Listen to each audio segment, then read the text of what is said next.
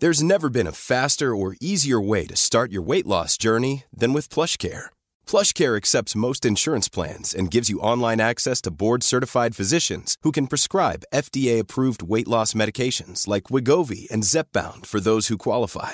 Take charge of your health and speak with a board-certified physician about a weight loss plan that's right for you. Get started today at plushcare.com slash weight loss. That's plushcare.com slash weight loss. plushcare.com slash weight loss. Hi, I'm Daniel, founder of Pretty Litter. Did you know cats tend to hide symptoms of sickness and pain? I learned this the hard way after losing my cat, Gingy. So I created Pretty Litter, a health monitoring litter that helps detect early signs of illness by changing colors, saving you money and potentially your cat's life. Pretty Litter is veterinarian developed, and it's the easiest way to keep tabs on your fur baby's health right at home. Go to prettylitter.com and use code ACAST for 20% off your first order and a free cat toy. Terms and conditions apply. See site for details. There's never been a faster or easier way to start your weight loss journey than with PlushCare.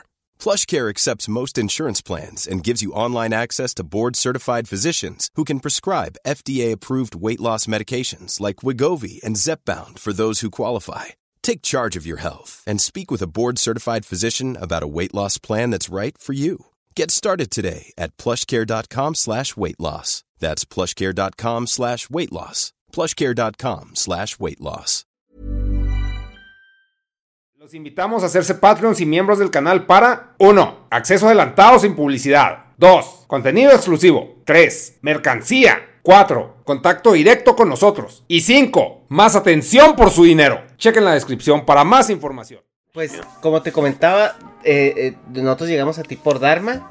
Yo sé que Dharma se muere de ganas por presentarte, entonces ahorita voy a empezar el, el canal, voy a saludar a, a, los invitados y yo voy a dejar que Dharma... No, eres un cabrón porque sabes no, que pero no, pará. No sé. ¿Eh? Después, Adelante, yo, después yo lo tengo que presentar a él y digo, bueno, y Japón es una mierda, porque básicamente eso es lo que, lo que dicen todos los videos. Y Japón es una mierda, pero bueno. Pero, sí, pero ¿cómo se diría Gusto Aquino? Japón es una mierda, pero mira Mandarake. Ya, ya se me olvidó. Sí, sí, es entrar ahí y dices tú, ¡up!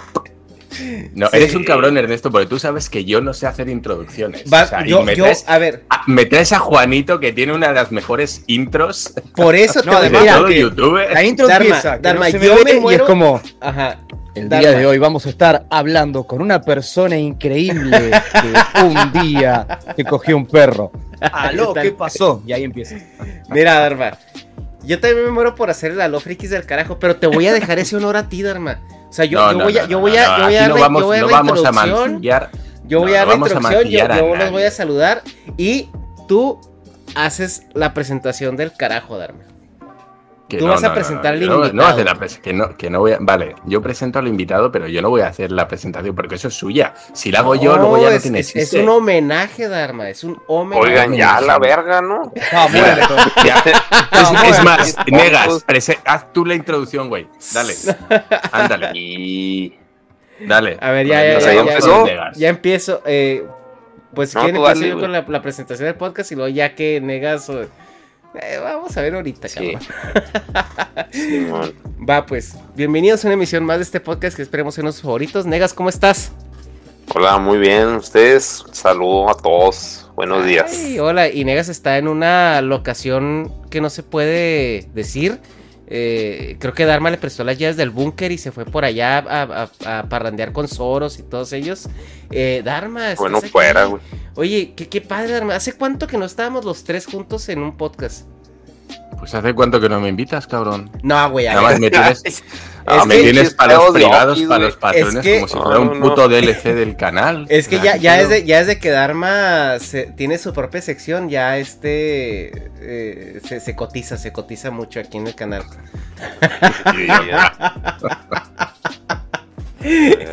Y gente, tenemos un invitado muy especial. Dharma, ¿lo quieres presentar? Lo quiero presentar. Presenta. Estaba ardiendo eh, en deseos de que me dejaras, de que me dieras paso a presentarlo, porque, bueno, esta persona, eh, ya todos la conocéis, porque aquí siempre traemos a gente muchísimo más famosa y con más repercusión como que nosotros. Somos esa hormiguita que trae al león al canal.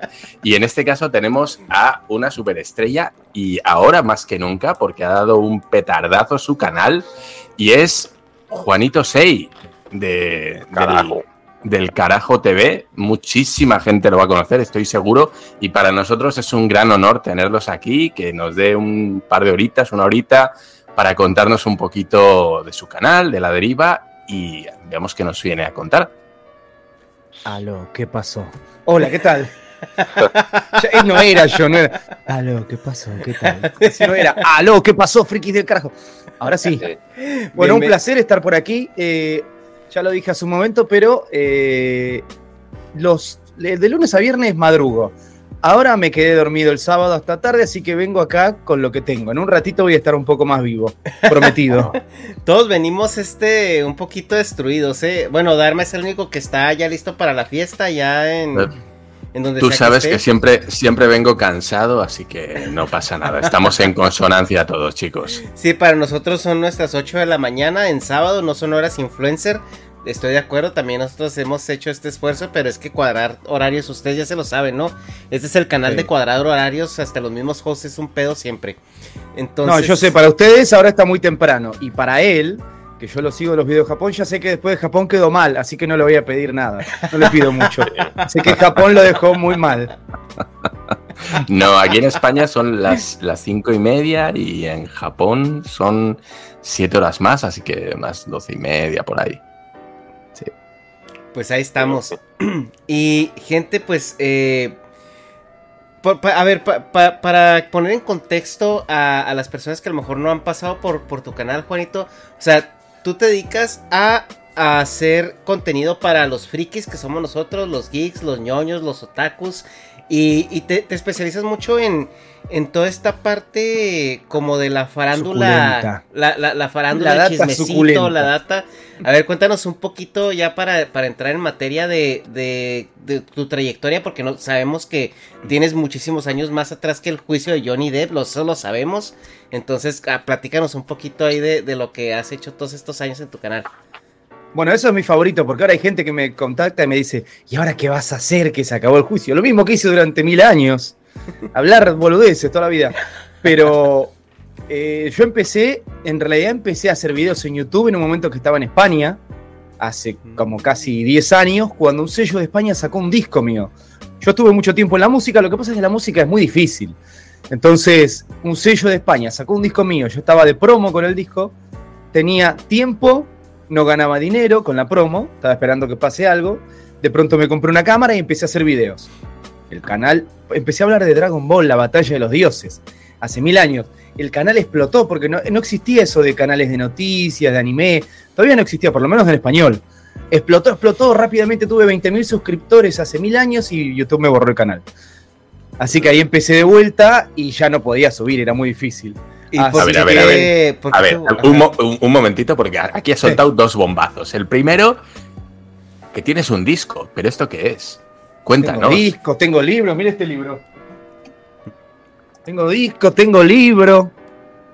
Bueno, estamos, estamos acostumbrados a, Hice a radio, libros- hice tele. a los youtubers que tienen el libro eh, Luna de Plutón, etcétera. Eh, Ya lo tenemos libro. más o menos asumido, pero youtubers que tengan un disco, Mi libro, Freakbook.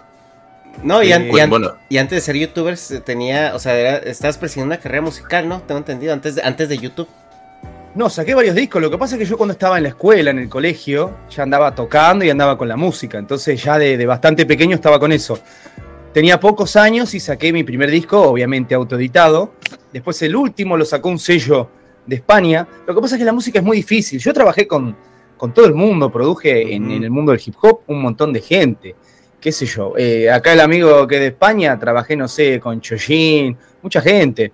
O sea, hay- por ahí en algún lado un disco tuyo de hip hop que todavía se puede conseguir y se puede escuchar. Spotify, por ejemplo, si pones Juanito 6, no sale toda mi música, pero hay un par de cosas que salen. Madre mía, mira, mira, no sabíamos. Pues los que estéis interesados ya sabéis, vais a Mira. Spotify y buscáis. Si no, recomiendo, ponen 6, Juanito 6, Loco, el tema Loco en, en YouTube. Esa es una versión Ah. de Loco de Calamaro, tocan sus músicos también, Mm. tocan dos de sus músicos en el tema y, y lo grabamos en Madrid el video. Wow.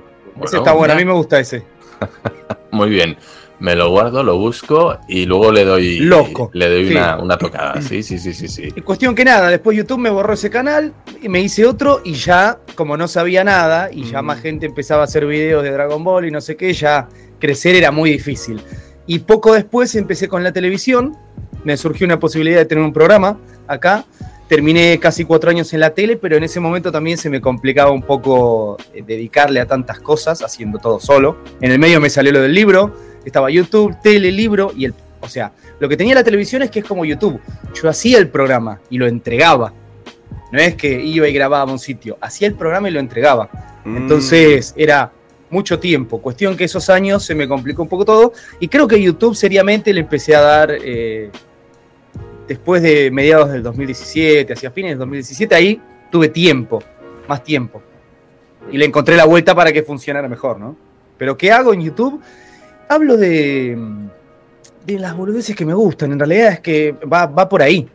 Me gusta el cine, las series, me gusta el anime, me gusta... Y después también me gustan las cosas raras que pasan, las cosas que no sabés, lo que no viste, el oscuro secreto de no sé quién. Me gusta contar historias. En un momento me di cuenta que me gusta contar historias también. Entonces, busco- cuando veo una, una historia que esté interesante, eh, me, me gusta contarla, ¿no? Y, y te avientas tus historias también bastante perturbadoras. Eres como, como el dross del friquismo en ciertas eh, áreas. O sea, has sacado muy buenos videos eh, donde, donde eh, destapas, ¿no? O sea, este, este tipo de. Por ejemplo, el video de- del- ajá, del de Nickelodeon, o que le sacas los secretitos, o que sacas este historias que no están muy, muy metidas en el, en el, en el cine colectivo, o que es como un iceberg, y tú te avientas Claro. ese, ese video así, este, con, con suspenso y, y- y intriga Claro. y todo esto, ajá. Es que cuando, cuando empecé a hacer los videos un poco más así, me di cuenta que a mí me gustaban mucho más. Por ejemplo, yo te puedo decir, es Ramiller, este loco, es un pelotudo, ¿qué está haciendo? O puedo ponerte la música y digo, el día de ayer el señor es Miller y una música y decís, uy, qué mierda, qué pasó, qué carajo pasó. La música te genera, lo que tiene la música, por ejemplo, es que te genera una sensación. Entonces yo si te quiero contar algo y te pongo la música que te genera esa sensación, te introduzco en la historia mucho más, ¿no? ¿Qué tanto de las técnicas de la tele y todo eso has insertado en tus, en tus videos? Eh, pocas, porque la tele murió. Lo que sí me pasó con la tele es que aprendí un montón de cosas de todo tipo. Y por sobre todo creo que lo que más aprendí en la tele es a trabajar rápido, ágil. Porque cuando... Lo que tiene la televisión es que tenés... De pronto tenía... Primero tenía programa de media hora. El siguiente año el segundo pasó a una hora. Lo que tiene la tele es que yo en ese rato de programa tengo que poner no sé cuántas notas diferentes, entrevista a no sé quién, Mm. segmento de no sé cuánto. Entonces son como 50 millones de contenidos diferentes, por más que sean cortos. Entonces tengo que pensar mil millones de cosas, todo eso en una semana. Tiene que ser, tengo que ser rápido y editar todo y no sé qué y no sé cuánto. Y después, en esa hora de programa o media hora, cada vez que sale el logo del programa es una cosa que yo tengo que poner en el programa de edición, es otra cosa que tengo que poner ahí. El cartelito con mi Instagram, con mi Twitter. Entonces, lo que más aprendí en la tele es hacer ágil, veloz y también hacer quizás un poco más profesional, me parece.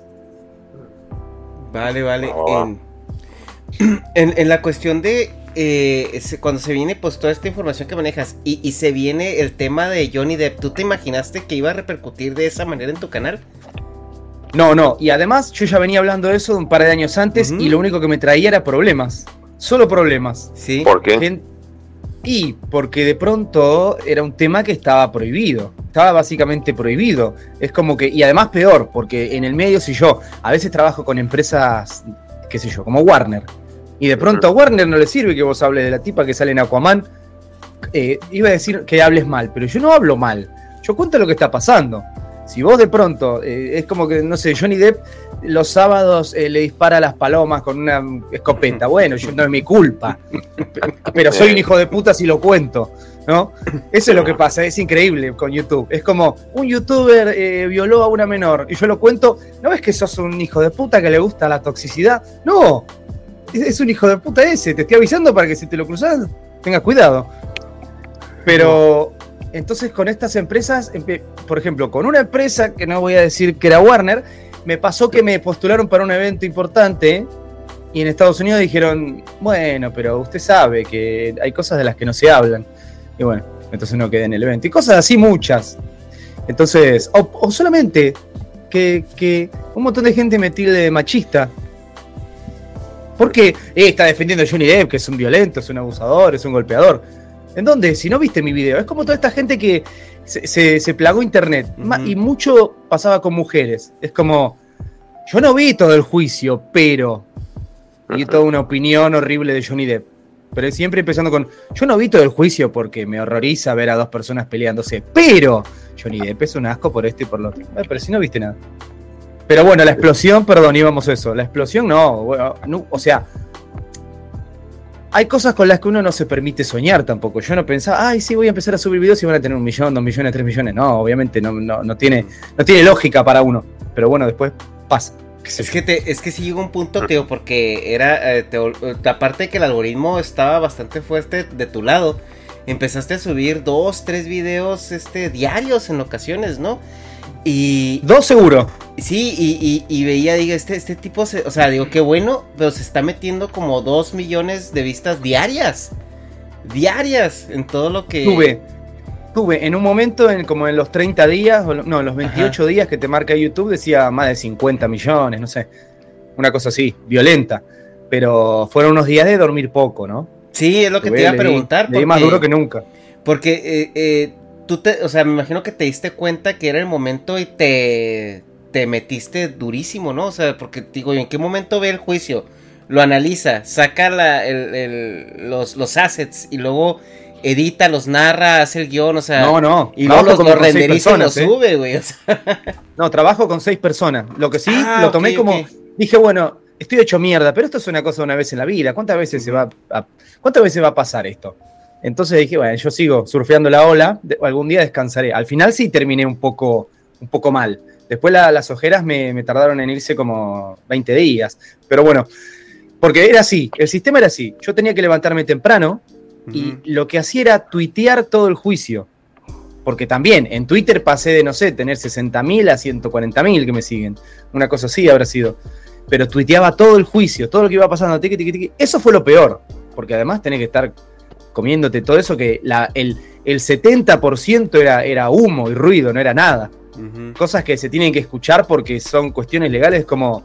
Que, pero vos decís, ¿de qué están hablando? Nada y repetían y repetían, no era nada. El 75% del juicio es como lluvia, no hay nada, pero igual es relevante, ¿no? Para las cuestiones legales. Después iba tuiteando, tuiteando, en la mitad del día ya me armaba uno de estos videos de noticias que hago, ¿no? En general de todo.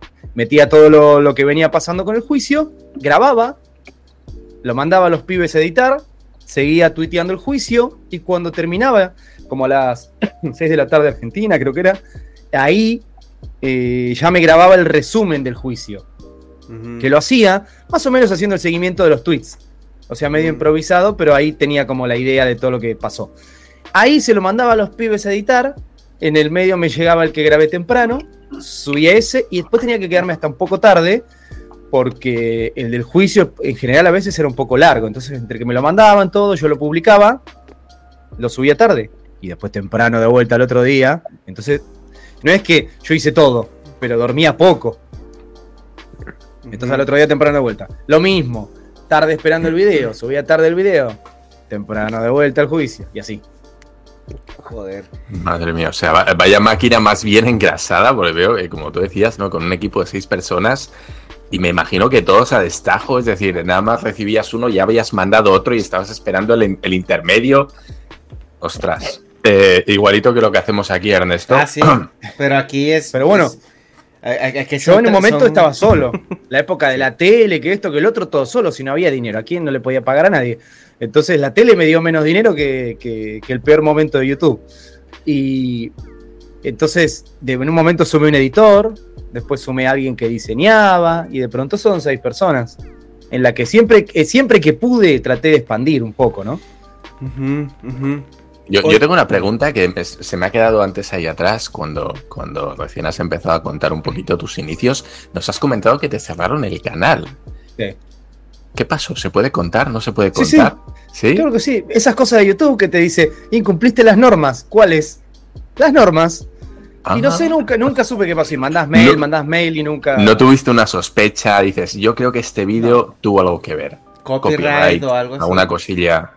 No, no, porque nunca me metí en strike, nada. Cuando me decía como que quebré las normas de la comunidad o algo así. Y como tampoco tenía tanta idea de todo en esa época, pudo haber pasado algo que no sabía, pero no hacía maniobras raras. Hablaba de Dragon Ball, no hacía nada muy extraño. sí. Sí, sí, la verdad. Bueno, en fin, no sé.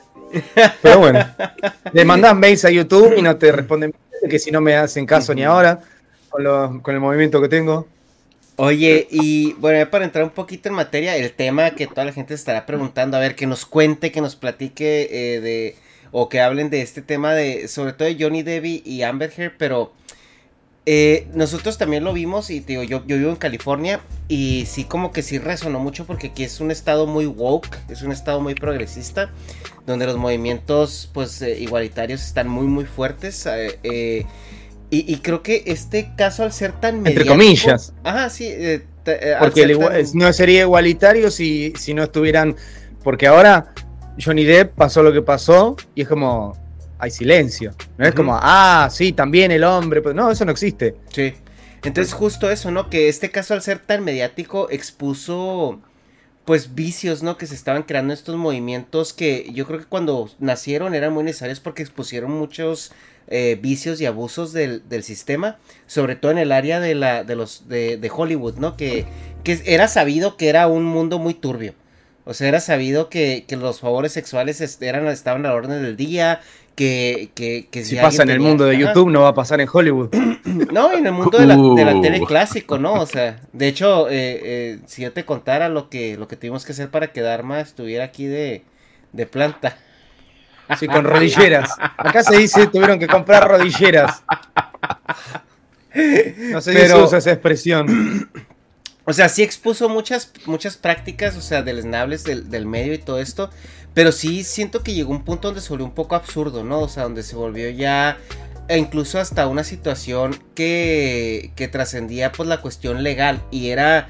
Ya eras culpable hasta. Culpable aunque demostraras lo contrario, ¿no? En- y sobre todo en el caso de, de- de- del hombre, ¿no? Que, que es el que sale eh, un poco más afectado en este tipo. En esta nueva ola de- de cultura, ¿no? Progresista. Es, este caso, ¿tú crees que cambie algo en ese o module un poco el- la forma en que se abordan este tipo de denuncias o este tipo de, de, de- funas eh, mediáticas? Lo primero que hay que tener eh, claro y en cuenta es que todo es un negocio. Todo es negocio y todo es dinero.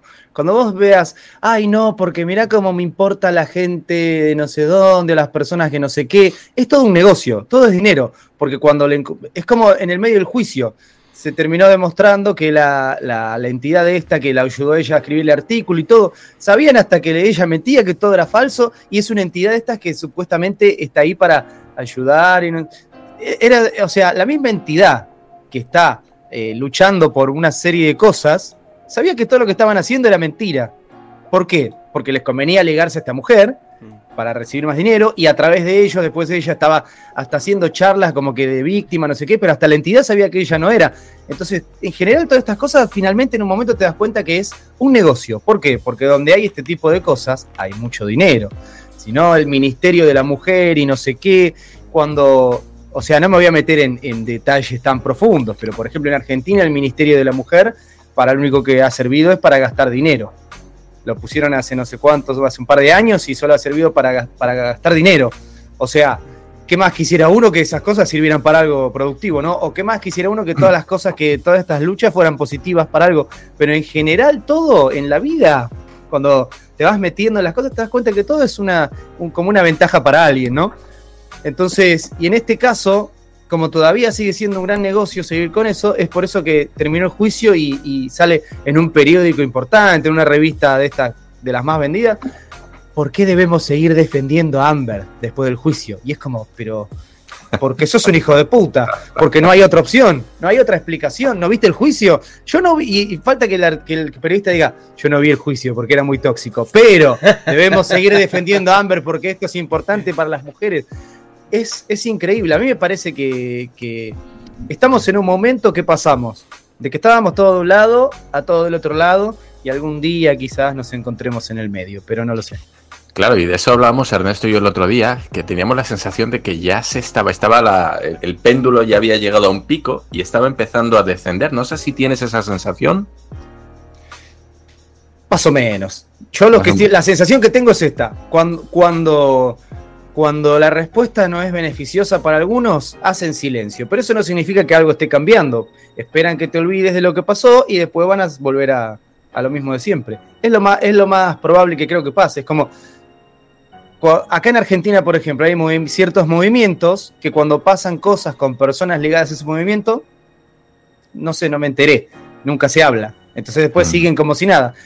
Es, y esto también lo he aprendido mucho con influencers y personajes de redes. Muchas veces pasa que cuando a alguien o lo cancelan o, o lo acusan de algo, hace silencio. Porque termina siendo la, la- la mejor forma de darle menos promoción a esa cosa negativa, en vez de ir a limpiar su imagen. Porque así a fin de cuentas se entera menos gente. Si yo, por ejemplo, yo tengo más llegada que la persona que me está eh, diciendo algo o inventando algo o diciendo algo de verdad.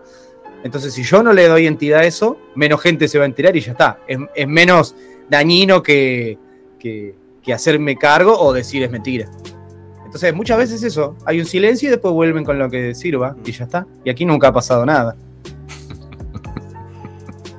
Es eso. Yo tengo más, más- no tengo mucha fe de que esto cambie el mundo. Si todavía siguen diciendo, ay no, si Johnny Depp era un señor horrible. ¿No viste que una vez le dio un cabezazo? Sí, lo único que salió que le hizo en todo el juicio es un cabezazo cuando la estaba agarrando porque ella lo estaba cagando a palo. A ver, hay una cosa, porque Yo, yo sé que tú eres un tipo muy correcto y en tus vídeos, eh, bueno, pues mantienes, das tu opinión, pero sin, sin ser sangrón, sin ser sangrón. Sí, pero ¿vale? eso lo aprendí sobre la marcha, ¿eh? ¿Hay algún momento Después de en que me el que quisieron partir las piernas muchas veces y todo eso. hay algún momento en el que has tenido la sensación de que te tenías que censurar? Muchísimas veces sí, pero eh, por diferentes cuestiones. Por ejemplo, en algún momento he dejado de hablar de cosas por todo lo que pasaba cuando hablaba de esas cosas, pero no mu- muchas más veces no por miedo, sino porque no, no tengo el interés de tener que vivir toda esta cosa horrible que viene con eso. Hay ciertos personajes que ya no los nombro, porque por ejemplo, son tan tiene, hay una toxicidad tan gigante alrededor de esa gente que empiezan a venir sus seguidores o te empiezan a hacer cosas solamente por contar algo, por hablar de algo. Entonces, más, bueno, no, sí, en un momento, en, eh, cuando empezó la pandemia, YouTube empezó a hacer unos cambios bastante violentos. Entonces, un montón de cosas no se podía hablar más. Por ejemplo, si hablabas de cosas que eran medio conspiranoicas, te podías quedar sin tu canal. Entonces empecé a borrar videos, algunos les edité algunas partes. Si vos hablabas de una cosa que no era, que nos, por ejemplo, una vez hice un video de Tom Hanks, que lo acusaban de unas cosas. Yo lo conté, pero no dije esto es real ni nada, dije, dicen esto. Es, ese video le corté toda una parte, porque empezaron como a perseguir gente que hablaba de ciertas cosas. O por ejemplo, eh, en ese caso era como, estás utilizando una conspiranoia para manchar a alguien, eso supuestamente eh, podía eh, hacer que me borren el video, bueno, empecé a cuidarme por ahí.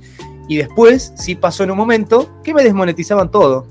Es como que, no sé, Donald Trump desmonetizado. Pasó tal cosa Anonymous desmonetizado. No sé qué desmonetizado.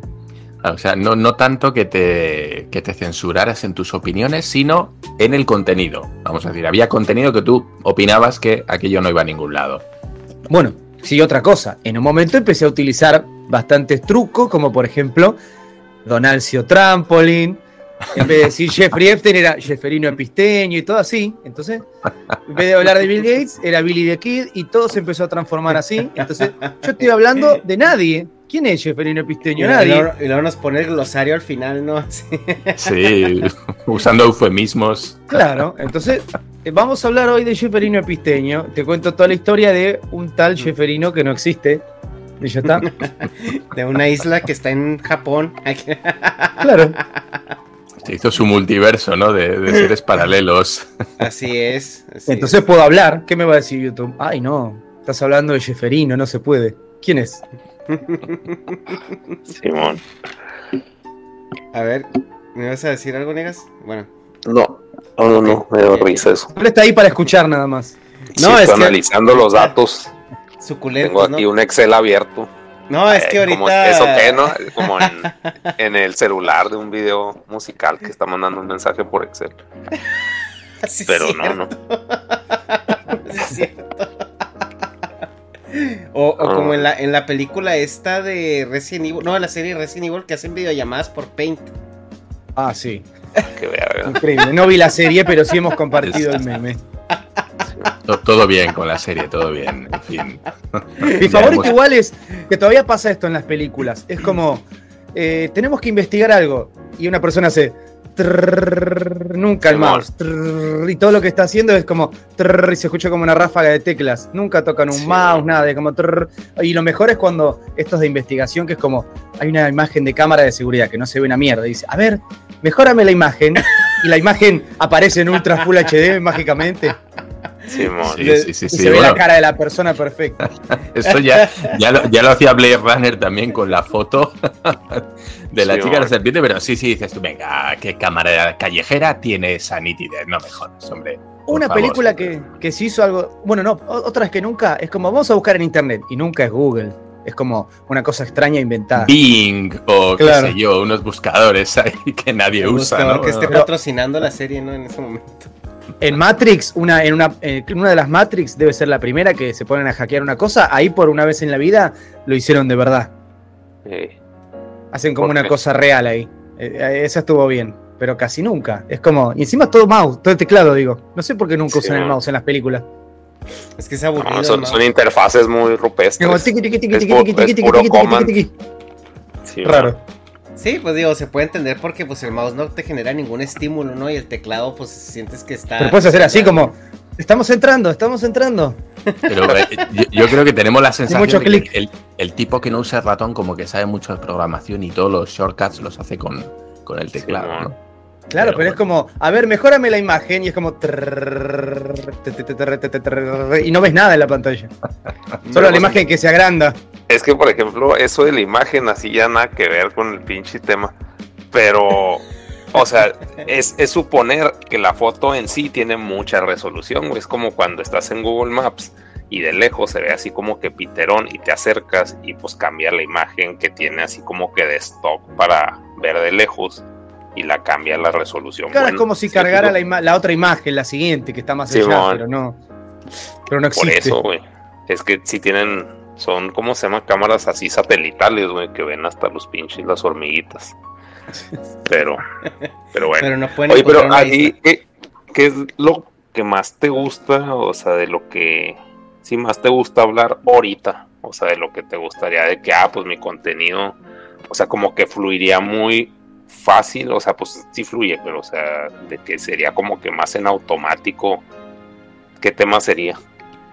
Y los que hablo, justamente, por ejemplo, Ajá. me gustan, me gustan mucho esas historias que son medio misteriosas o cuando hay alguna cosa extraña que, que quizás, por ejemplo, una serie, todos la recuerdan maravillosa, qué espectacular, qué lindo todo, y de pronto atrás había una cosa extraña, o no sé, De repente eh, te das ese cuenta que Tim Allen era un cocote, ¿no? De. la historia de Alf. Hace un, hace un tiempo, hace unos meses, dice la, la- la verdad detrás de la historia de Alf. La mitad Ajá. terminaron para el olvido, y vos decís, esa serie De hecho, el papá- no, terminó y peor, sí, sí, sí. ¿Por sí, Sí, qué? sí, sí. El, el hijo en la mierda, el tipo también, y salieron imágenes haciendo cualquier cosa. De hecho, el, Esas cosas, ajá, el- el eso me divierten. El papá de esa familia sí terminó metido en pedos de, de drogas, de, de, de- de heavies, ¿no? El. Lo salieron como unas imágenes del tipo consumiendo sustancias mientras estaba con, unos, con sí, unos tipos haciendo cosas. Sí. Dan- dándose abrazos, sí. Sí. oye, ¿y a Alf qué le pasó? Y Alf, bueno, Alf sa- te- Tenemos que darte un- una noticia, Negas. Alf era, títere de Jim Henson. Era una- Era Jim Henson, era una ¿no, güey? marioneta. Al, al, al, al No, y a veces era un enano, ¿eh? sí. Sí, A veces había un enano, porque a veces caminaba. cierto. Cuando salía Casi corriendo nunca caminaba, cuarto. pero a veces sí.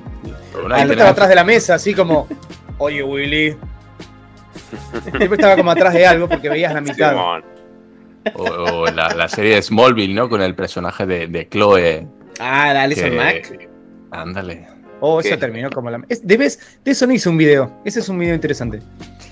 pues Sí. ahí, ahí- ahí hay mucho donde rascar, ¿eh? Sí, Terminó, sí. terminó errando mujeres en, un- en una secta. ¿Quién? Raro. ¿Quién? Eh, Alison Mack, la que era Chloe en, en Smallville, ella terminó en Nexium. Y erraba, literalmente erraba a mujeres. Era como que reclutaba mujeres, ¿no? Con Reclutaba a su, las ma- pibas. con su marido tienen una especie de secta sexual, eh, una cosa así muy... muy Parece de película, pero esas cosas sí. pasan en el mundo real. Va a haber película de eso, te puedo apostar que va a haber una película de eso en algún momento. Sí, pero nunca vas a ver, nunca vas a ver la historia verdadera. Es como, es como documental de Jeffrey Epstein. Ah, sí, era todo, todo, todo todas las menores eran para él. Nunca nadie estuvo en su avión. Fin. Ay, qué tipo malvado. Y listo, toda la gente por fin se murió, que bueno, ya se acabó la maldad en el mundo. Y es como esta, la mujer de él. Hay registro de mil millones de personas en, los, en el avión, mil millones de personas que iban a la isla, que hicieron de todo, y es como presa por haberle eh, administrado menores a Jeffrey Epstein. Fin. Anda la puta que te parió. vimos una simulación. Oye, ¿y de, y de tus gustos frikis? Porque estamos viendo atrás una colección importante de... Digo, que, que no, no, es, no es queja, ¿eh? No es queja. Pero sí está, pero sí está muy variado, ¿no? Porque veo que tienes balones de básquetbol, tienes bueno, unos funcazos ahí, tienes Soy del ninja. básquet, pero ese es del, del NBA 2K, del juego igual. Así Vale, que vale. un. ¿Qué es lo que a ti te, te gusta más de, de- de este mundo pues, del coleccionismo? ¿O, o no te consideras coleccionista? ¿O cómo, eh, cómo funcionas en ese mundo? Eh, A ver, ¿qué es ser coleccionista? ¿Tener una infinidad mierda, de ¿no? cosas todas de lo mismo? Es como que solo tenga Legos, por ejemplo, ahí atrás. A mí me gustan las cosas que me gustan y en la medida que pude ir... Algunas, alguna que otra cosa que está por ahí es de cuando era pequeño, otras me las han mandado porque no sé qué. eh, pero después, eh, en la medida que pude, ya empecé a comprar. Pero lo que está bueno, por ejemplo, es algunos de, lo- de los que tengo por ahí, eh, gente que de pronto me sigue, me ha dicho, che, tengo alguna cosita para vender. Como ya saben lo- las cosas que me interesan, entonces cosas me han llegado también así. Eh, debo ser un poco coleccionista, porque si no, esto no, no se explica lo de atrás. Pero simplemente es, mi, es mi set, es mi set, es mi excusa, ¿no? Es, es mi set de Ajá, grabación, Ajá, es mi. Estoy, me armé el set, no es porque me guste todo lo que tengo atrás. sí. Era para decorar. Ajá, es, Ay, ay. es, es, es, es este... Claro. Sí, Pues, eso decimos todos, ¿no? Le decimos todos a la parienta, no, no, si es para decorar. Claro, Eh, como el comprando Belén en cosas. Navidades. Es que eso es lo que le gusta a la audiencia, cosas por ¿no? eso. O sea, vienen por eso al canal. Se tienen que ver bien los videos, lo demás.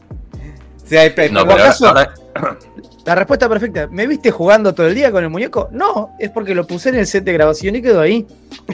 no, ya, ahora en serio, ¿hay alguna algo de lo de todo lo que tienes ahí y de lo que no se ve que tengas un afán completista que digas, mira, tengo muchas cosas, pero a mí de verdad, y si tuviera Sí. que quedarme con alguna pieza, sería con esto.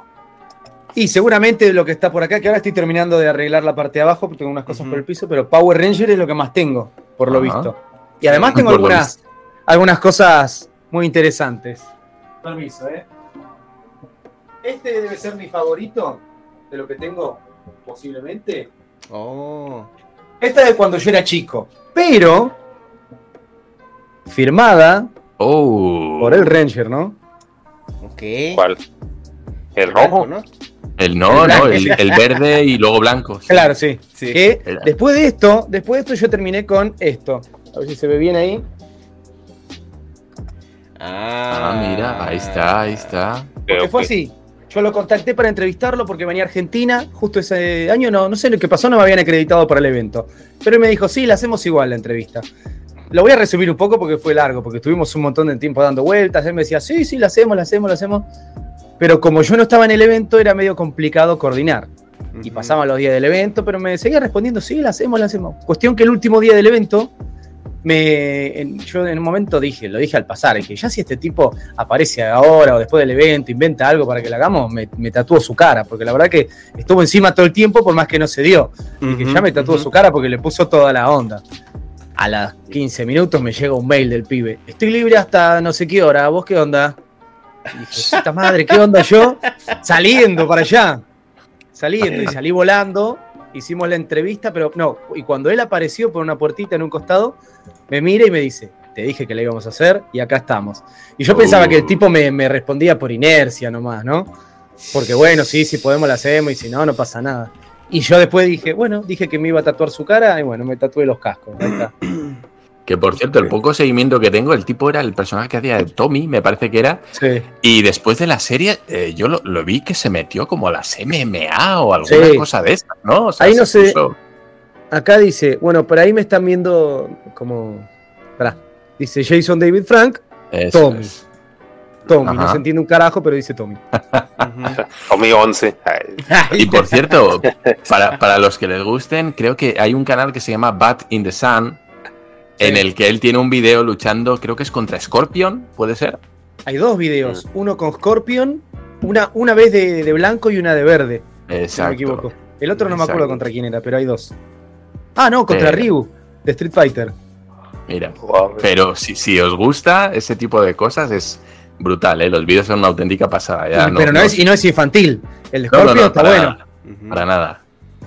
No, pues es un tipo entrenado, ¿no? Yo creo que por eso era el mejor, ¿no? Ranger, porque sí lo veías metido y comprometido, pero eh, lo que pasa es que, digo, eh, no sé, somos yo creo más o menos de la misma edad y a todos nos pegó algo diferente, ¿no? Porque yo recuerdo que sí me tocó Power Rangers, pero yo sí soy caballetín Caballeros del Zodiaco completamente, ¿no? Y es y eso también habla mucho de lo que de lo que de lo que nos pegó.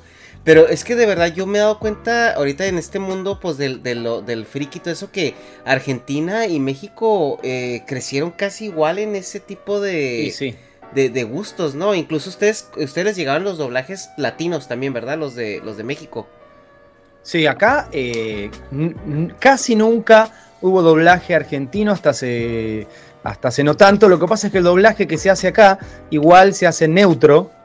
Y en los últimos años creció bastante la industria, pero eh, se hace neutro, así que es como si fuera mexicano, lo mismo, no te das cuenta si es argentino. Hace unos años sí te dabas cuenta, porque era como el, el neutro exagerado. Oye, Johnny, es increíble. Ah, era sí. horroroso. Pero a ver, Pero- eh, eso, ¿cómo es el argentino neutro? Porque yo creo no, que. no, de- el, de- el del- español neutro, no el argentino. perdona. El español Porque- latino neutro, sí. Porque el argentino es, es uno de los españoles con el acento más característico que hay en Latinoamérica.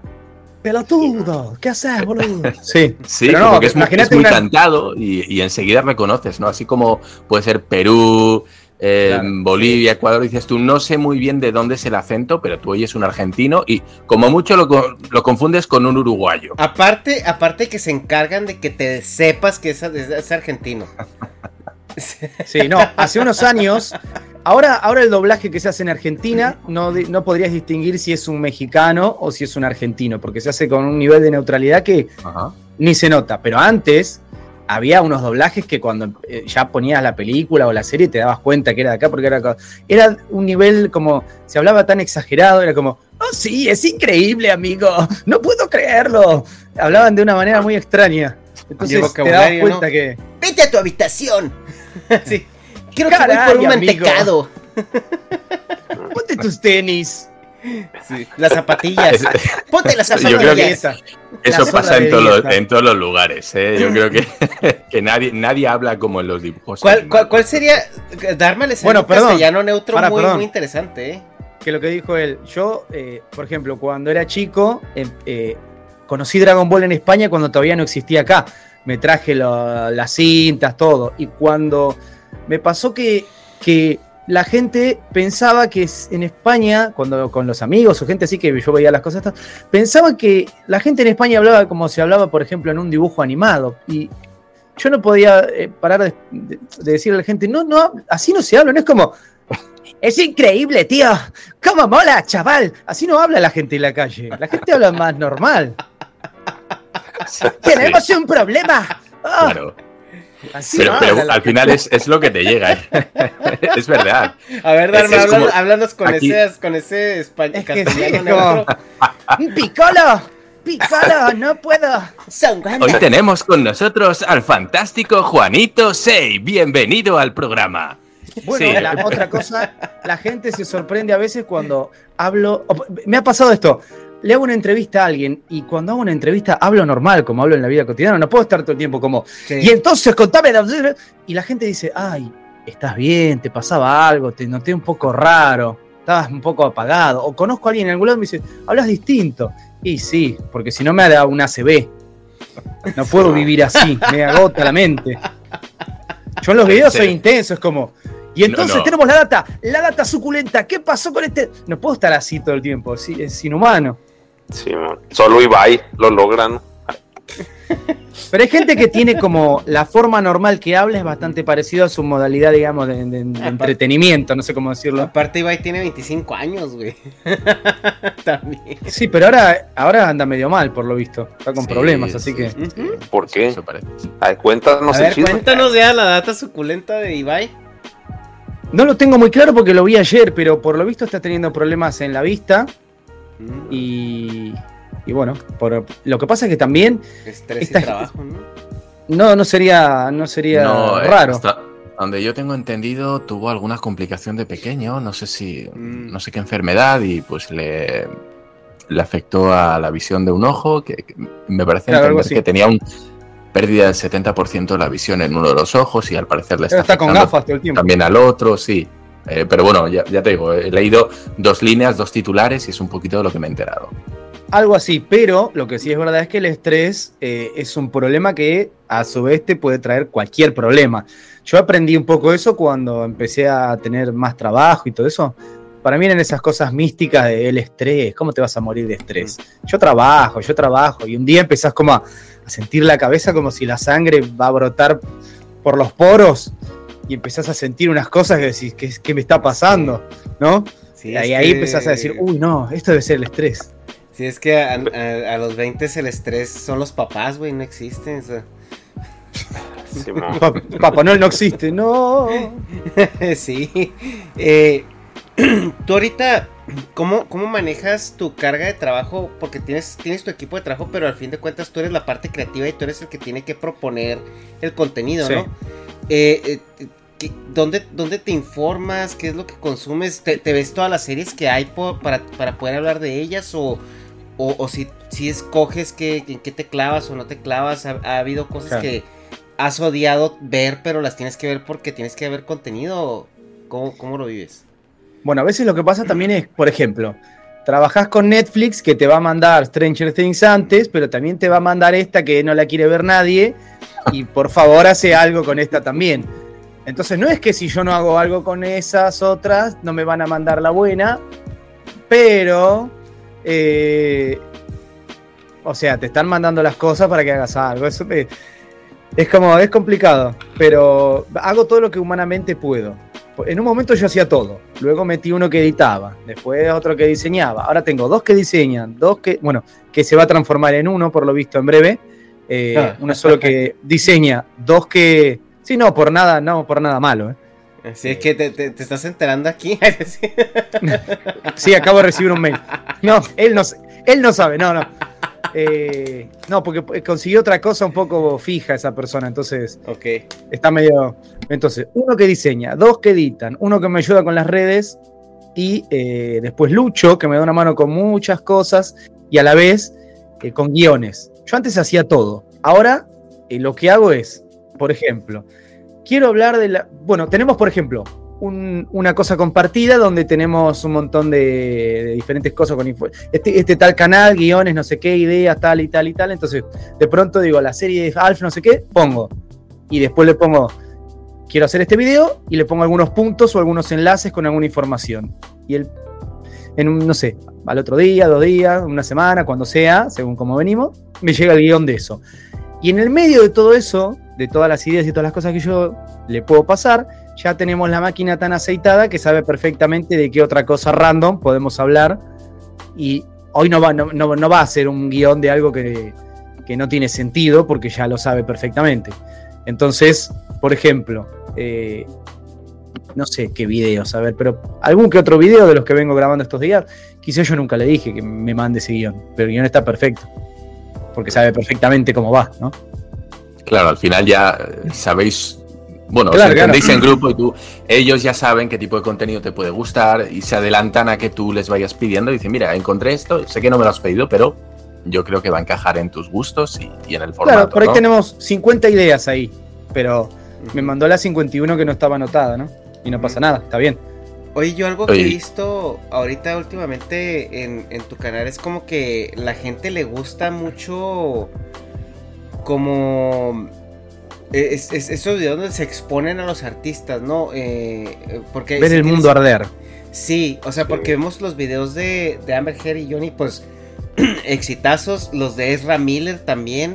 Eh, este video donde, donde expones a este tipo, el de Nickelodeon, que era cuestión de tiempo que, que- que se supiera que era un cochinote, o sea, pues trabajaba con puro talento adolescente. El sucio Dan.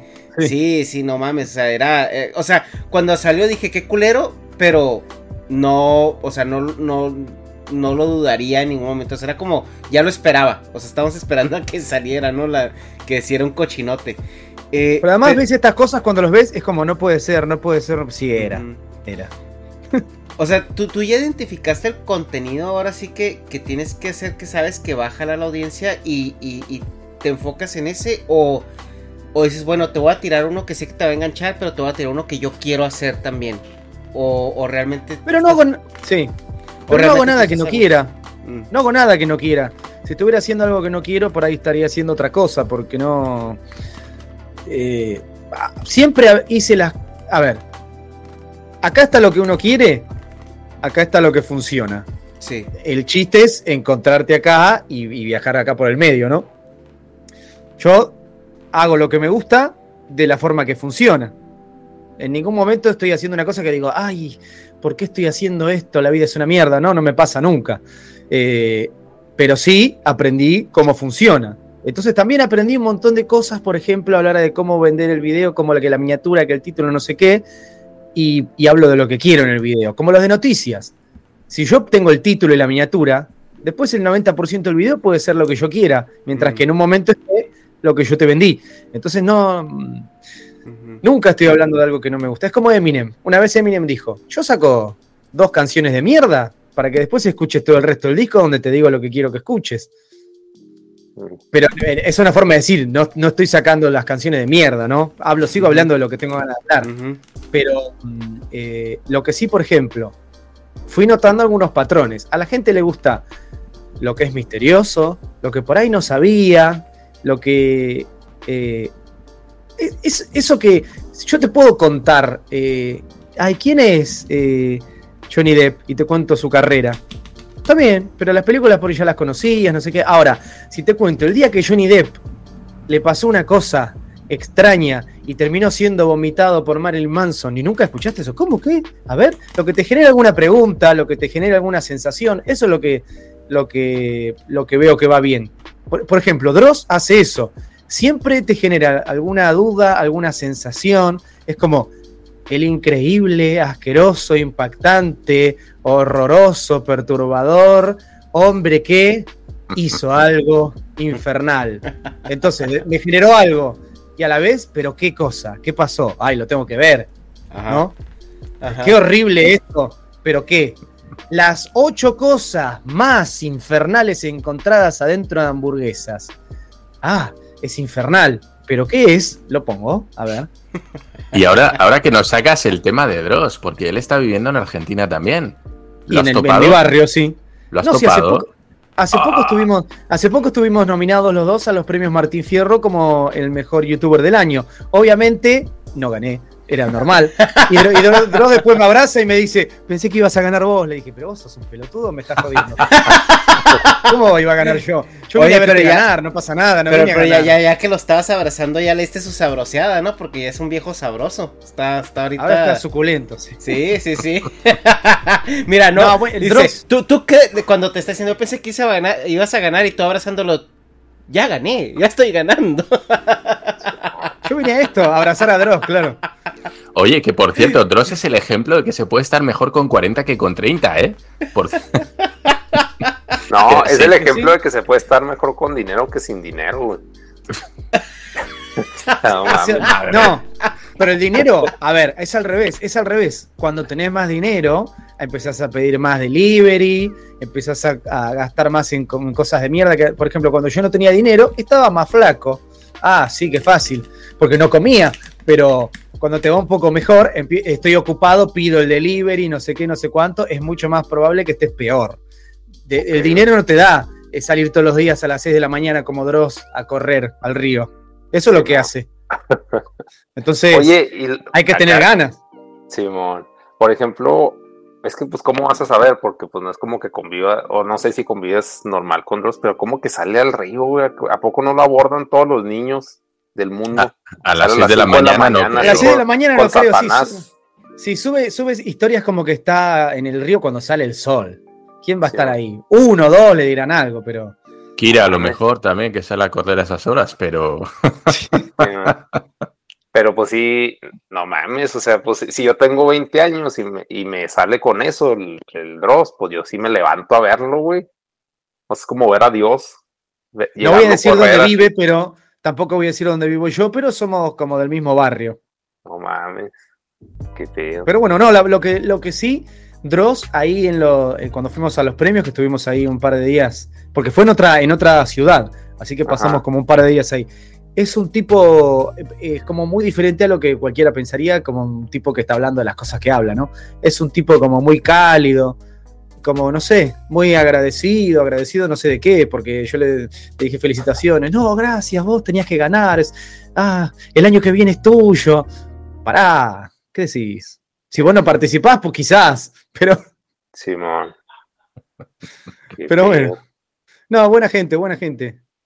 Oye, pues yo de verdad, y ya sé que me estoy repitiendo, ¿cómo, cómo narices haces para que, hablando de los temas de los que hablas, que son bastante peleagudos, porque ya sabemos que tocas, bueno, pues ciertos temas incómodos, ¿no? En la actualidad, eh, ¿cómo haces para caer bien?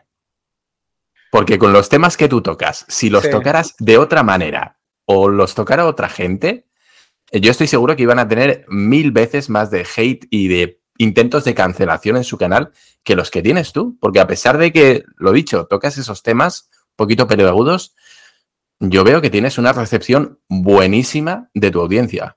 Bueno, eso lo aprendí sobre la marcha después de que me quisieron partir las piernas, me amenazaban no sé qué, me inventaban cosas. En un momento, en un momento eh, me puse muy combativo con eh, todos los youtubers y estos influencers que, por ejemplo, hacían cosas turbias con menores. En un momento, por alguna razón, era la moda. Ay, sí, estos salen con menores, estos hacen cosas con menores, te le pide fotos menores. Estaba muy combativo con eso, porque además, como había conocido a algunos que después ves que están en cosas raras, fue como, yo lo sé, es verdad, pasan estas cosas. De pronto me empezaron a llegar cartas, documentos, no sé cómo se dice, el burofax, ¿cómo se Oye, dice? en, en- en algún momento Sí. sí. sí, viste, o sea, peligro cercano, o todo fue en línea. El- un peligro que viví en cierta medida fue una vez que, que llego a mi casa, me meto en internet, habrá sido hace tres años, no me acuerdo, justo antes de la pandemia, un año antes. y una acusación terrible y un montón de youtubers y no sé qué, todos compartiéndolo, que después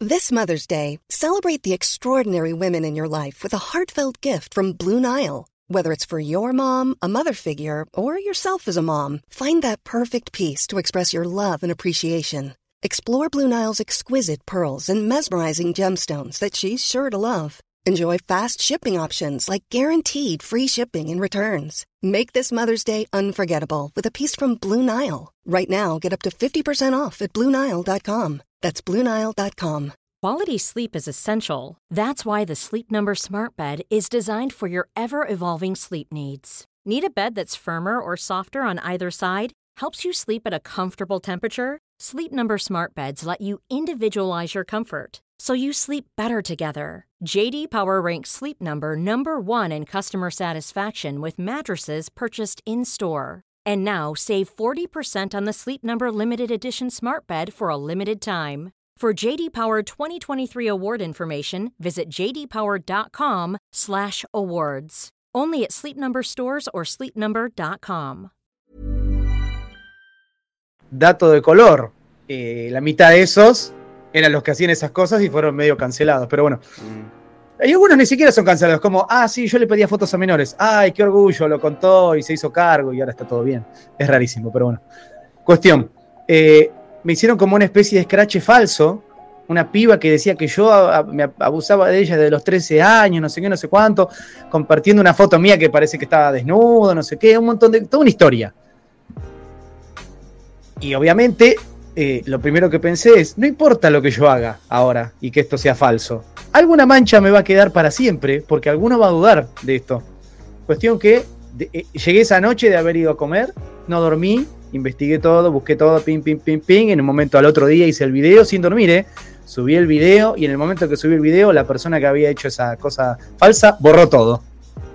Y fue muy fácil, por suerte fue muy fácil. Imagínate que para hacer una foto mía, supuestamente desnudo, que le mandaba una piba de 13 años, usaron como la segunda foto de mi, de mi Instagram. Agarraron la segunda cara de mi Instagram, ni siquiera se esmeraron. La piba, que supuestamente era la de la historia, contaba que en tal año, cuando tenía, no sé, 12 años, yo le había hecho no sé qué, pero si hacías el cálculo, no daban los números de cuándo fue, porque ahora tenía como 17, decía, no daba nada, era todo mal. Y, y- y fue tan fácil que además rastreé la foto que usó de- para su Twitter y me salió en un, en un blog de un colegio con una piba con otro nombre y otra edad. Fue muy fácil desmentir todo. Pero al margen de eso, yo pensaba que iba a quedar alguna pequeña mancha. No, por suerte no. No, porque hay alguno que, que- que le quede la duda. No, por suerte no pasó eso. Pero cosas como esas me han pasado. Y decís, pero qué, Esto, estos son los hijos de puta que prefieren que uno no hable, ¿no? Y con el tiempo aprendí cómo hablar de lo que quiero hablar sin tener ningún problema. Porque si yo, por ejemplo, solo te cuento algo, no te doy ni mi opinión, ni es algo que salga de mí, ¿por qué te la vas a agarrar conmigo? Si yo no tengo nada que ver. Te leo un tweet que dice, este youtuber me hizo tal cosa. Y te digo, ¿qué opinas al respecto? ¿Yo qué tengo que ver? ¿Qué me vas a decir? Estoy contándolo esto porque se, es tendencia, se viralizó. ¿Yo qué tengo que ver? Pero Ahora. estás de acuerdo en que eso es muy difícil, ¿eh? Bueno, pero mantener, mantener al margen eh, tu opinión en temas además tan peliagudos, en los que es tan fácil No. entrar y dar tu opinión, yo lo veo fácil. difícil. No, te, lo, te explico cómo es muy fácil. Venga, Tengo dos tweets sobre esto que pasó. Yo te leo el que yo quiero. Hay dos tweets sobre algo que pasó, diciendo dos cosas. Yo te voy a leer el que yo quiera. No es mi opinión, pero te estoy leyendo el que yo quiero. Claro, ¿Se entiende? eliges el, eliges el enfoque. Yo puedo, o sea, si, si yo sé que un youtuber es un hijo de puta y que hizo X cosa, eh, te voy a contar la parte de la historia donde te están hablando de eso, pero no es mi opinión. Pero porque yo sé que es así, te voy a contar eso quizás. O sea, hay, hay formas de estar diciendo o haciendo alguna cosa sin que yo lo esté haciendo eh, personalmente, no sé cómo decirlo. No es mi opinión, no te lo estoy diciendo yo, no te estoy diciendo, es un hijo de puta, mátenlo. Te estoy diciendo todos los que están diciendo que es un hijo de puta en Twitter. ¿Me explico? Entonces dije lo que quería decir sin decir nada. Yo no dije nada. Vos saca tu conclusión. Ok, ok. No, jugando el metajuego, ¿no? Así, este, Claro. de una manera Yo digo lo que quiero sin decir nada. Oye, y ahora sí. Pero sí, eh, perdón, pero sí, pasé de, de- de- de muchas etapas así de, furia, de locura. Y después otra cosa, en un momento también me pasaba que como había tanta gente de mierda, en un momento ya me pensaba que todos eran una mierda, entonces era como, hablaba de cualquiera y ya era como, debe ser un hijo de puta. Este es un hijo de puta y nada que ver, no era así. Estaba yo ya como, me había quemado la cabeza que cada vez que iba a un lugar con youtubers o se pensaban que eran Dios o andaban con menores. Era así por todos lados. Entonces ya pensé que era Wow. todo igual. Pero después no había buena gente. Pero ya me, Después- me había hecho como la cabeza y, y mis videos en- hace muchos años era como, son todos una mierda. Y no era así sí, tampoco. así, así de que Juanito veía, ¿dónde está mi menor? Ah, cabrón, soy un hijo de puta entonces. Sí, Las opciones. Oye, en, eh, ya bromas aparte de todo esto. eh, algo que yo quería comentar contigo y lo habíamos platicado Darma y yo en su momento es. eh, ya volviendo un poco a la data suculenta y a la farándula y todo esto es. Güey, ¿qué, qué jodidos está pasando en DC? O sea, su- sus proyectos están plagados de escándalos con sus actores. Están eh, como el oro. No, no, no pueden. No pueden tener un seguimiento. O sea, tus dos personajes clave que viene siendo Superman y Batman no saben. No saben ellos ni, ni, ni, ni, ni si son o ya no son o, o- o qué está pasando. Y, y le decía a Arma, es algo muy raro que en Marvel después de, de, casi 12, 13 años de que, de que se creó este, este universo, empezando con una persona que fue muy conflictiva, ¿no? Que si alguien iba, la iba a cagar, iba a ser, iba a ser Robert Downey Jr. por el historial que tiene, ¿no? No haya salido un Era tóxico en ese momento, supuestamente, no lo quería tocar nadie. No, no haya salido un ni siquiera un ápice de un escándalo parecido a lo que DC tiene tres veces por semana. ¿Qué, crees que está pasando ahí? O sea, en, tu, en lo que tú has recopilado y has investigado. O sea, es cuestión de contratos, es cuestión de casting, es cuestión de que a lo mejor Marvel eh, eh, tiene ahí un iceberg de que les cubre todas sus pendejadas o, ¿qué, crees que está pasando? Es un fiel reflejo de, o sea, es de arriba para abajo, ¿no? Los primeros problemas o los verdaderos problemas que hubo con DC Warner vienen desde arriba es como que el presidente este jamada y todos los problemas que hubo, y después cuando pasó todo lo de Zack Snyder y vino Joss Whedon, eh, los problemas vienen de arriba para abajo. Si ya cuando, eh, o al revés, desde las bases, ¿no? Cuando las patas de la mesa están medio raras, todo lo de arriba después, eh, o sea, no le podés pedir mucho. Es un poco el reflejo de lo que hay en, la, en la base ahí. Entonces, eh, también, bueno, tenés que tener un poco de mala suerte. Pero cosas como, por ejemplo, yo hay cosas que no entiendo. Es como, todo el mundo dice, queremos a Henry Cavill como Superman. Bueno, genial, te damos una super chica. Es como, Marvel, por ejemplo, todo el mundo diciendo, queremos a los tres Spider-Man. Bueno, tomá, tres Spider-Man y no me rompas malas pelotas. Ahora, pero DC te dice, no, te voy a dar. Eh, nada, qué bueno Ben Affleck. Bueno, toma, Michael Keaton con 65 años. Es como, a mí me encanta Michael Keaton, pero no sé qué, rol va a cumplir ahora. Entonces, un señor que, no va a ser más Batman, porque si no es como, hola, soy Bruce Wayne y hago lo que puedo y tengo dinero. Pero eh, eso es lo que empezó a hacer bien Marvel en un momento. Antes era como, la gente pide cosas ridículas, no le, no le vas a dar tres Spider-Man, ¿qué carajo? ¿A quién se le ocurre? ¿Cómo? ¿De qué manera? No tiene sentido. Bueno, toma tres Spider-Man y la gente dice, queremos a Henry Cavill, queremos el universo de Zack Snyder. Genial, toma un, Flash que está loco te doy. Entonces, es, es, mucho más fácil, es mucho más fácil. Pero también con Warner pasa esto muchas veces, que es como, Sale una película y es una mierda. Y después aparece el director y dice, no, la película estaba buena. Lo que pasa es que la agarró Warner y le hizo mierda. Y es como, es como, pasa mucho esto. Y lo veo, por ejemplo, lo veo mucho en, en, sitios donde hay que estar ayornado, ¿no? Es como una empresa que contrata youtubers. ¿Quién es el dueño? Un señor de 70 años que trabajó toda la vida en la radio y es como contrata 15 youtubers y les dice lo que tienen que hacer. ¡Ay, fracasó la empresa! ¿Qué pasó? Qué raro si tenían mucho dinero y un hombre con mucha experiencia. Sí, en la radio. Entonces, tenés un tipo de, no sé, los, productores estos de Hollywood son tipos de, es como, es como, después pasan estas frases que son súper tristes, que es como, yo no quiero señores viejos de blancos que tomen decisiones. Pero a fin de cuentas, es lo que termina pasando. ¿Qué, qué, conexión tiene con la juventud un señor de 75 años que lo único que hace es eh, veranear en Bahamas seis veces por año? Entonces, nada, no tiene ni idea de la vida. Es como un político que lleva en la política 50 años. ¿Qué tiene que ver con la realidad? Nada. Entonces no puede tomar decisiones que tengan algo que ver con el mundo real. Por eso pasa que después cuando reciben una película que está re buena dicen, no, esto no va a funcionar. Tenemos que poner a Goku en la escuela y pasan esas cosas. porque sí, porque en su época era McFly. O sea, era así. Es que todos eran jóvenes. Es como esto no va a conectar con la gente, claro. Esa, esa es perfecta. Esto no va a conectar con la gente. Goku tiene que estar en la escuela para, hacer, para que te puedas relacionar. Y tiene que gustarle las chicas. Anda la concha de tu hermana. Sí, Después fracasa y no aprenden, hacen lo mismo de vuelta. Es como, ay, Superman tiene que ser lesbiano. Y es como, pero si ya, si ya o sea, ¿Por qué? Y peor, y peor. A mí, a mí de todas esas cosas hay una sola cosa que me molesta.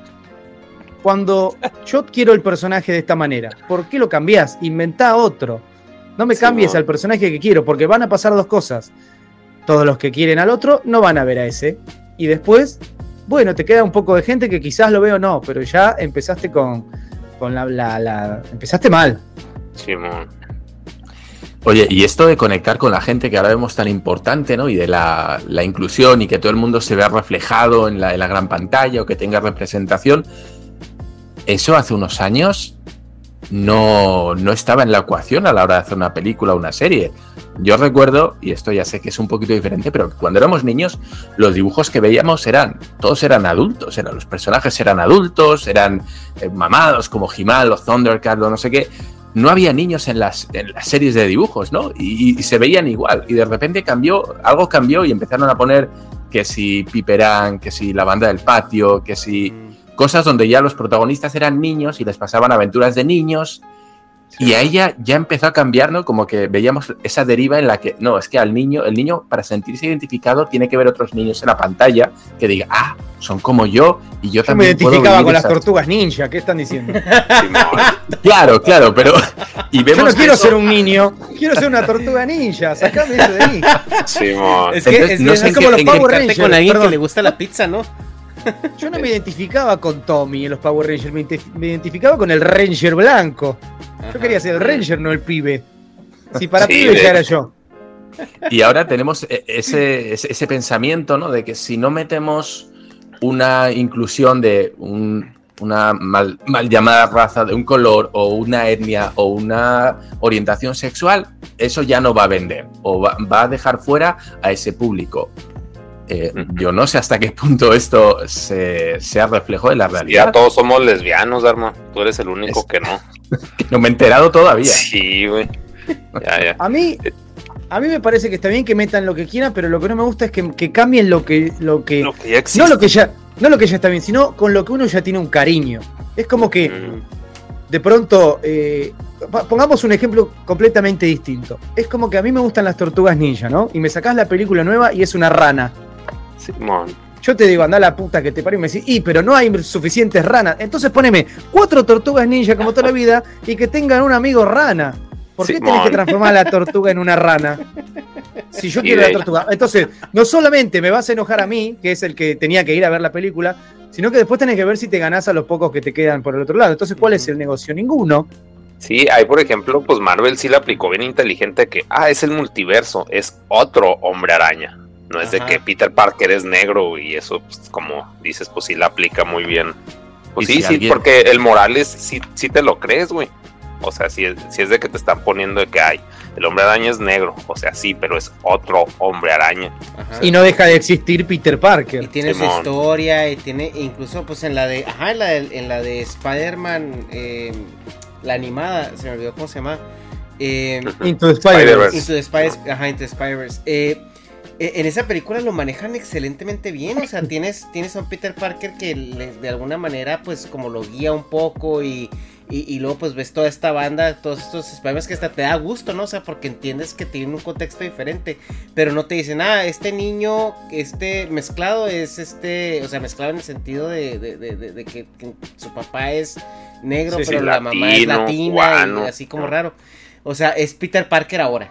O sea, no, o sea, te están, te está dando Sí, otra man. historia que también es igual de interesante, ¿no? Y tiene lo suyo y, y conectas con el personaje. Claro.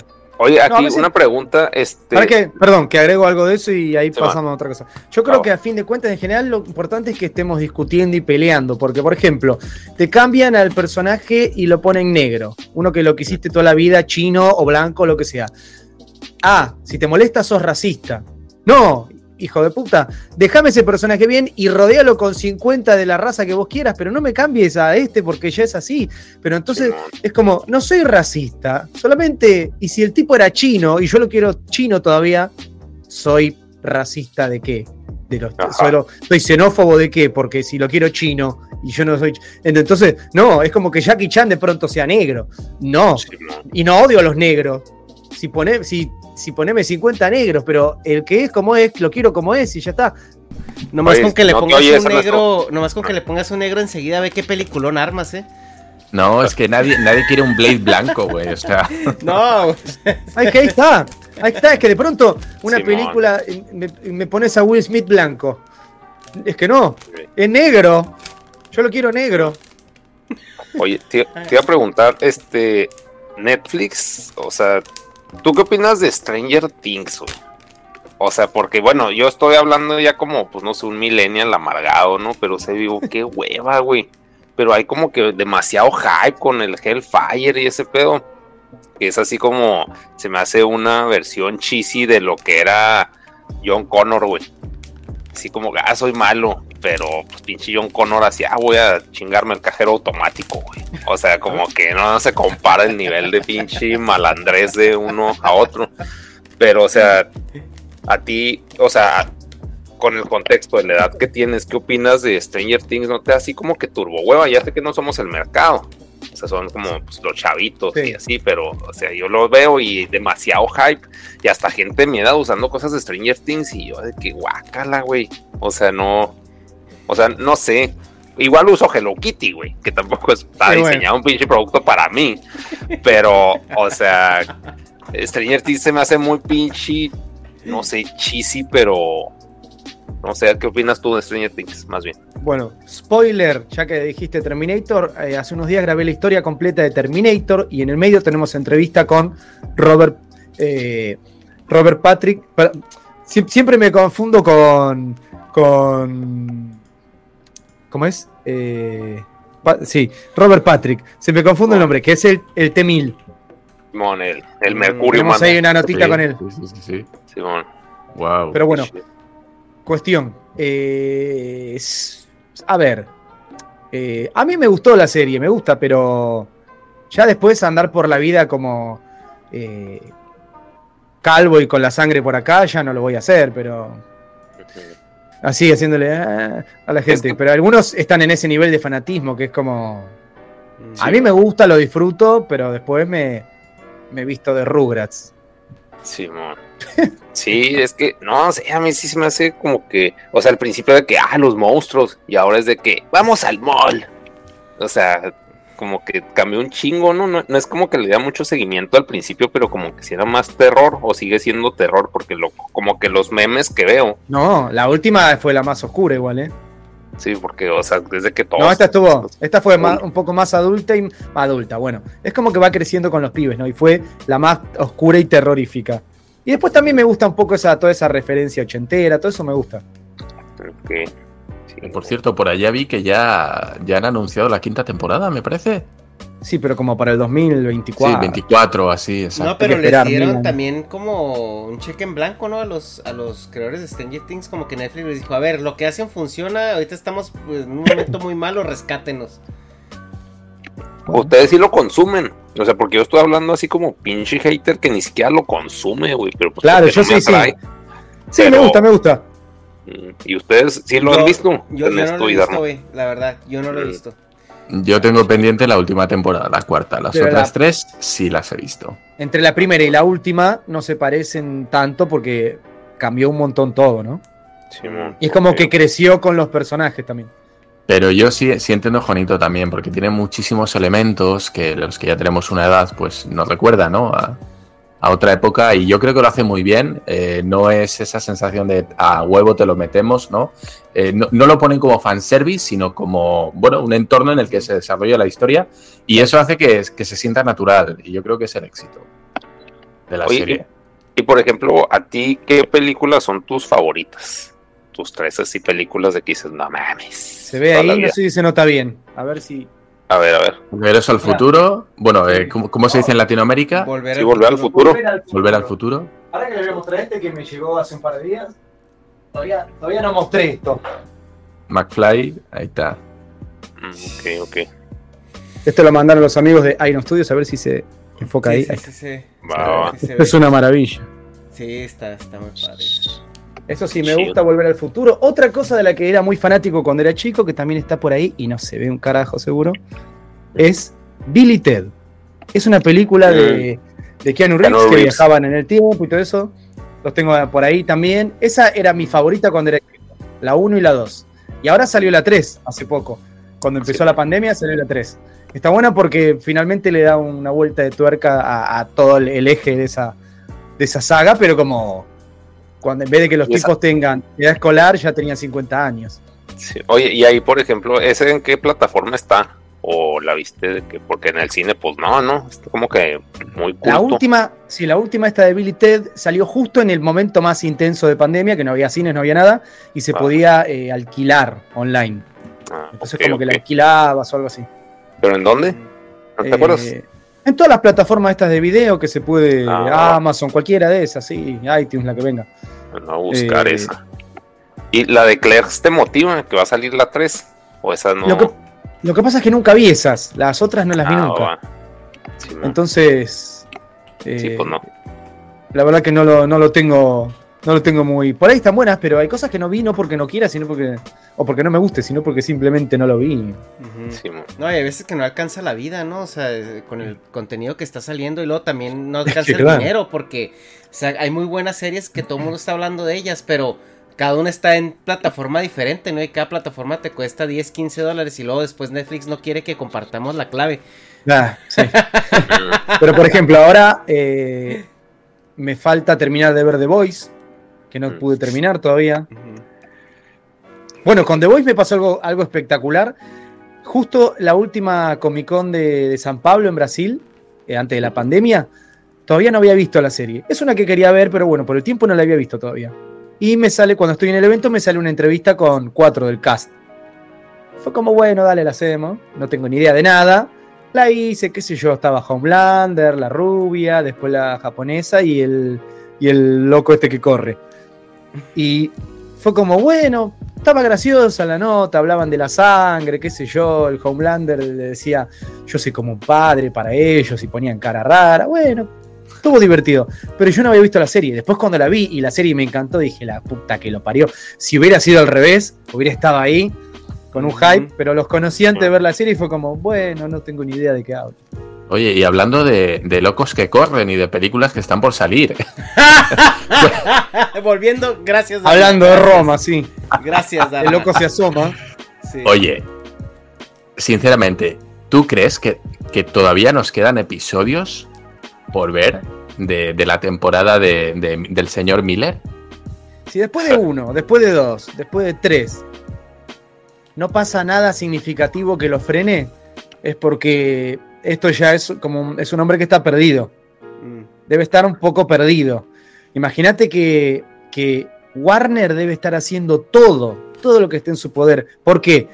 Porque la película ya está lista. Sí. La película está lista, tener que regrabar. Y peor, el tipo no actúa de uno en la película, hace de dos, porque viaja en el tiempo, no sé qué, y se encuentra con sí mismo en otro momento. Entonces hay dos, es Ramiller, peor. Tener que regrabar el protagonista y el otro personaje es, es para hacer la película de vuelta. Y, y tener que regrabar tanta película y que quede bien amalgamada con todo lo otro que ya se grabó, es muy difícil también. Warner va a hacer todo lo que esté en su poder para no regrabar nada ni sacar al tipo ahora. Entonces, Porque la iban. si sigue pasando cosas es porque el hombre está completamente perdido. La iban a, a promocionar en esta Comic Con y no la trajeron. No la trajeron. Yo creo que están haciendo la, la táctica del Juanito de mejor no hablamos del tema, a ver, si con, el, a ver si con el silencio se calman las aguas. Si no hablamos, no, que no hablamos de esto no sucedió. Pero para eso está Juanito, para hablar de eso. ¿eh? Y que no se nos olvide. Oye, algo que No, yo pero- veo, pero algo que yo veo justamente como problema de, de Warner es que siento que ellos no creyeron en su producto. Porque, por ejemplo, desde que, desde que el MCU se empezó a gestar, hubo dirección clara de quién queremos que sea este casting, van a ser tantas películas, van a, van a, pues las historias más o menos se van a entrelazar así, y a los actores que firmes por 10 años, y aquí está su cláusula de todo lo que pueden y no pueden hacer. Y siento Pues yo que como- como que, ajá, pero... No, pues que como dice Juanito, pues de que, güey, queremos a pinche Superman y Batman y lo te damos a Flash. De que, ah, puta No, madre, güey. O sea, que- es que sí, o sea, en, parte en parte hay eso, pero lo otro es de que sí veo como que no tienen firmados a sus actores, como que ni, ni ellos saben si va a haber eh, más proyectos, ni ellos saben si van a ser tomados en cuenta o no. O sea, por ejemplo, si tú ya tienes a un Batman y a un Superman que siento que, que a lo mejor pueden ser los pilares que van a guiar tu franquicia. O sea, pues, güey, los firmas, como, como platicamos el otro día, el Negas y yo hablamos acerca de eso, que, güey, tienes a Henry Cavill. ya la gente lo ama como Superman. El tipo se ve como Superman. O sea, yo creo que en pantalla es el mejor Superman tipo quiere- desde, desde, Superman. desde Christopher Reeves. Ajá. Y el, y el tipo se la crees, o sea, es un tipo carismático, guapísimo, o sea, que dices tú, ya está ahí, güey. Fírmalo Güey. 15 años, güey. Dile, te vamos a hacer tres películas para vender monos. Pero vas a tener Déjate, tres películas. déjate que y- está guapo, le gusta Warhammer, güey, ya con eso ya. Y es, y es, y es- y es friki Ya me tiene ganado, Es sí, friki porque sí, también sí. juega World of Warcraft. O sea, de hecho, eh, por ahí dice la leyenda que casi se perdía la audición para Superman por estar en una partida de WoW. Y, y, y digo, ya lo tienes, ¿no? Y, la- y funciona y la gente lo quiere. Las chavalas y los chavalos nos morimos por él, güey. O sea, fírmalo, sácale sus películas, aunque le, le traigas al primo reciclado de Krypton. Y ponlo en toda tu parafernalia y en tus pósters y caméalo, o sea. Y, y Warner como que... Yo por eso siento que Warner no cree en su producto, como que lo sacaron a ver si pegaba y si pegaba ya vemos ahí sobre la marcha. El verdadero gran problema que hubo ahí es que quisieron hacer lo que Marvel hizo en un montón de películas en tres. Es como, uy, mira, Batman, Superman, eh, la Liga de la Justicia. Entonces, y en el medio de la Liga de la Justicia dijeron, ay, no, no nos gusta esto que estamos haciendo. Fin. Y de pronto como, fue así. Es que fue así. Entonces, como, Se acabó. Claro, Marvel hizo una película, dos películas, tres películas, van haciendo películas y de pronto vino Avengers. Esto fue como, bueno, tenemos Superman, Batman, la Liga de la Justicia. Y es como, bueno, está bien. Pero tampoco si. así- es como. No, no, no sembraron, digamos, las bases de nada. Querían competir con Marvel rápidamente. Es como, es como ahora. ¿Por qué todas, todas, todos están con el multiverso y esto y lo otro? Porque lo mismo. Están como corriendo la misma carrera, pero la- lo que tiene Warner es que lo van a usar como la excusa perfecta para saco esto, dejo esto, pongo el otro. Es como, ah, no, siempre tuvimos un plan. El plan era, esto es medio raro, pero venía Flash. Venía Flash a solucionarlo, que es, uy, mira, es otro Y actor. mira, mira cómo lo solucionó Flash, ¿no? Eh, Simón. Pero igual sí. Está- a vergazos, güey, como todo un superhéroe. Lo que pasa es que el, el- el público también, el público es claro, pero, la, pero parece que no escucharon. Es como, bueno, queremos a Ben Affleck como Batman de vuelta, queremos a Henry Cavill como Superman. Genial, toma, Batichica y Super Chica. Y es como, después es como, son unos hijos de puta, mirá esto que no fue- No, peor, para mí la peor fue la de, la de Harley Quinn, la última, la de Birds of Prey, porque la directora en un momento incluso solía decir, le, le pusimos un aspecto a Harley Quinn para que no vengan los hombres a verla solamente porque es bella. Y después, eh, tres doritos después, fue como, eh, los hombres desagradables que no vienen a ver la película porque es una mujer poderosa. No, si me dijiste que no vaya, que no me la hiciste para que la mire. Exacto. Entonces, como, no, no entiendo. No Sí, fui. no, no- no queremos, ah, ahora soy un hijo de puta porque te hice caso. no queremos vuestra plata machirulos y cuando la película está fracasando se da la hostia en la taquilla. Entonces, bueno, pero sí, sí podéis venir, ¿no? Es, por- es porque no vinisteis. En sí, fin. como la de Oye, Ángeles de Charlie, ¿no? Que, que precisamente fue Sí. por eso que la misma directora dijo, no queremos a los hombres aquí. Y, y Y mira, uno, bueno. Bueno, está bien. va. Aviéntatela, ¿no? El problema es cuando, cuando vos haces lo que quieras, toda la agenda que quieras, todo, me insertá todo lo que vos quieras, pero no seas boludo. No, no, no te pelees con alguien. si- Ujú. es- Michael Jordan. Michael Jordan, yo en ese sentido veo muy bien una cosa que dijo Michael Jordan hace muchos años cuando jugaba todavía. Le preguntaron, eh, ¿Por qué ¿por qué nunca? Sí, ¿por qué nunca hablas de política? ¿Por qué nunca? habla-?" Y dijo, miró a la cámara y dijo, porque los republicanos también compran zapatillas. Entonces, imagínate vender la mitad de las zapatillas solamente porque abriste la boca. Sos un pelotudo. Simón. Sí, pues es de que, güey, pues vamos a contar una historia ya, fin. ¿La ven o no? O como Mad Max, güey, así, bueno. O chance sí dijo acá el director. Nos caga. Pero no, me, pero no insultes o sea, al no que sé. va a comprar la entrada, no insultes Sí, al o que sea, te va a ¿para dar qué, dinero. Público potencial. Sí, Y peor, no me insultes porque no te di el dinero. Es como, ay, si yo no, si no me. Sí, ah, porque ahora también, esa es la típica ahora. Si no me gustó la película, soy un tarado, no entiendo nada, eh, estoy boicoteando.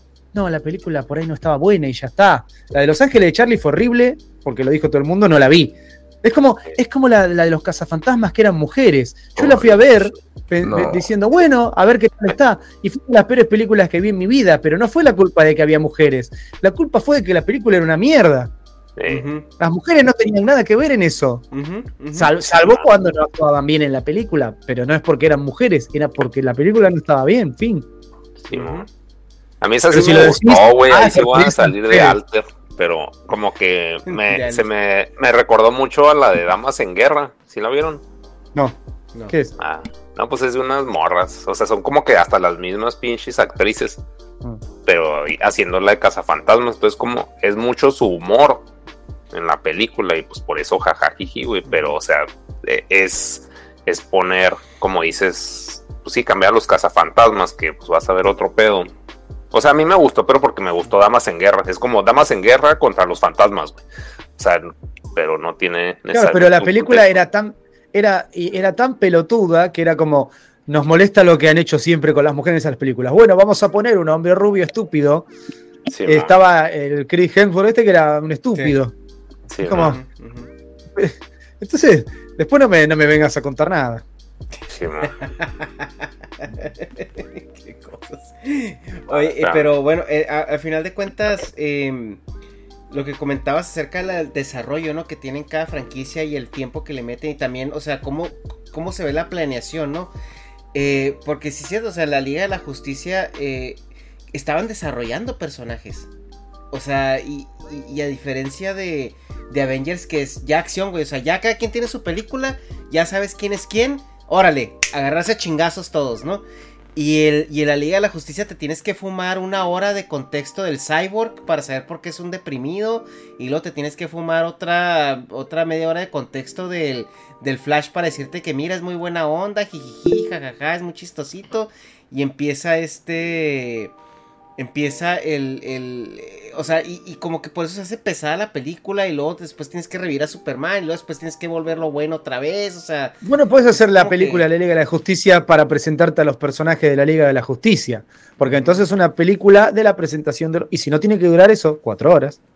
Que es lo que duró el, el, El problema, es no, el problema es no tener paciencia y necesitar hacer lo que estaba haciendo Marvel quizás en 15 Ujú. minutos para competir, pero vos no vas a competir en lo que está haciendo Marvel si no hiciste lo que hizo Marvel.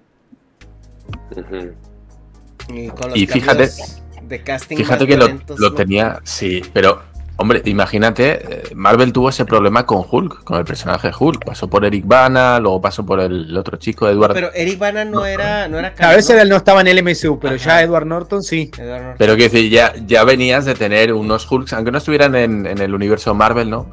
Ya era el tercero que ponías con, con Ruffalo. Entonces era como, bueno, a ver hasta qué punto podemos ir cambiando el personaje, porque ya esto no se lo va a creer nadie, ¿no? Y fíjate, si Warner lo tiene fácil, porque si alguien sabe de multiversos es DC, con tantas tierras, Tierra Prime, Tierra 200, no sé qué, y no lo han aprovechado. Y es algo que podían usar tranquilamente para hacer un, reboot Mm. de todos los personajes. Este no me cuaja, no me gustó, fuera. Bueno, pero Y- el... Perdón. Sí, sí. No, no, no, adelante. El mayor problema que tiene Warner con DC es que han hecho muchas películas que no están buenas. Algunas están buenas y otras no. Y eso no hay con qué darle. Si la película no está buena, no importa nada más.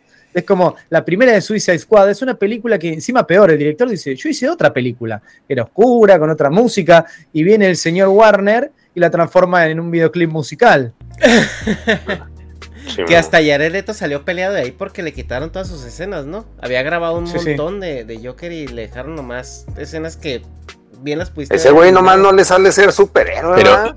Yo ahí estoy, cameo, estoy por de poco. acuerdo con Warner ¿eh? en sacar a Jared Leto de hacer de, de Joker. Ahí Es que a ti no te que gusta nada, Dharma, a ti no te gusta Ese Joker no gustó a nadie. No conozco a ni una Pues sola que, persona que, ver. dijera, no, sí me gustó. Pero si la película hubiera sido distinta, Ah. con otro tipo de, de clima, Ajá. otra connotación, quizás el tipo queda mucho mejor. Es como, yo puedo poner una cara, y si vos me pones una música chistosa, mi cara te da risa. Ahora, si la música es turbia, por ahí mi cara te genera otra sensación. No hablo específicamente de la música, pero cuando cambia todo el contexto, una actuación puede ser completamente distinta como la veas. No, y aparte, aquí la, la situación es de que también, o sea, realmente a- al, al Joker de Jared Leto lo. pues lo mancillaron mucho porque tú no sabes qué tanto actuó, güey. Entonces nomás te lo ponen como cameíto de, de como una. Claro, tiene una como unas apariciones, no es un personaje. Como un novelty. O sea, lo ponen como un novelty. Sí, mira, aquí está el Joker. Pero realmente, o sea, nunca te dan chance de conectar con él, nunca te dan chance de, pues, ver una escena completa, larga, donde él se desarrolle como Güey, Joker. Pero pues es que el problema que yo le vi a ese güey es de que ya se presentó como es un patán. O sea, como que su apariencia física en cómo se portaba simplemente era un patán, güey, era un douchebag. Y, y ahí la vemos, a eso fui, güey, a cagarla nomás. O sea, y, y no sé si en los cómics sale el güey, este, así todo co- con tatuajes en la cara y esas de Ay, eh, pinche bueno, cholo pues, que- eh, Sí, no sé si parece de la, existe de la Mara güey. Salvatrucha o de algún. O sea, como que no tiene ni siquiera un contexto de cómic, güey. O sea, es otro güey.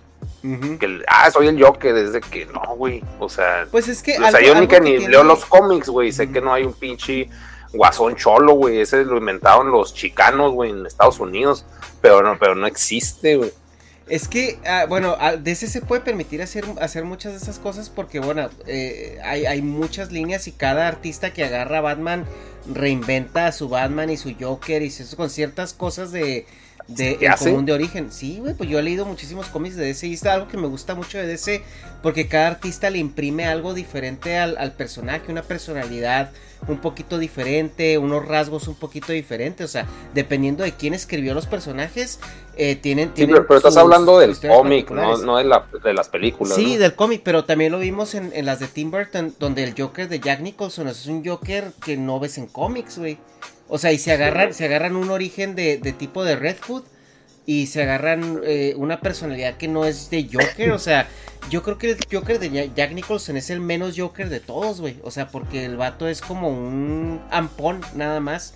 O sea, si mucho se, se me afiguraría un poquito al Joker de los cómics de los 80s, 90s. Que el tipo era más como un, como un este mafioso, ¿no? Era parte como una mafia. Simón.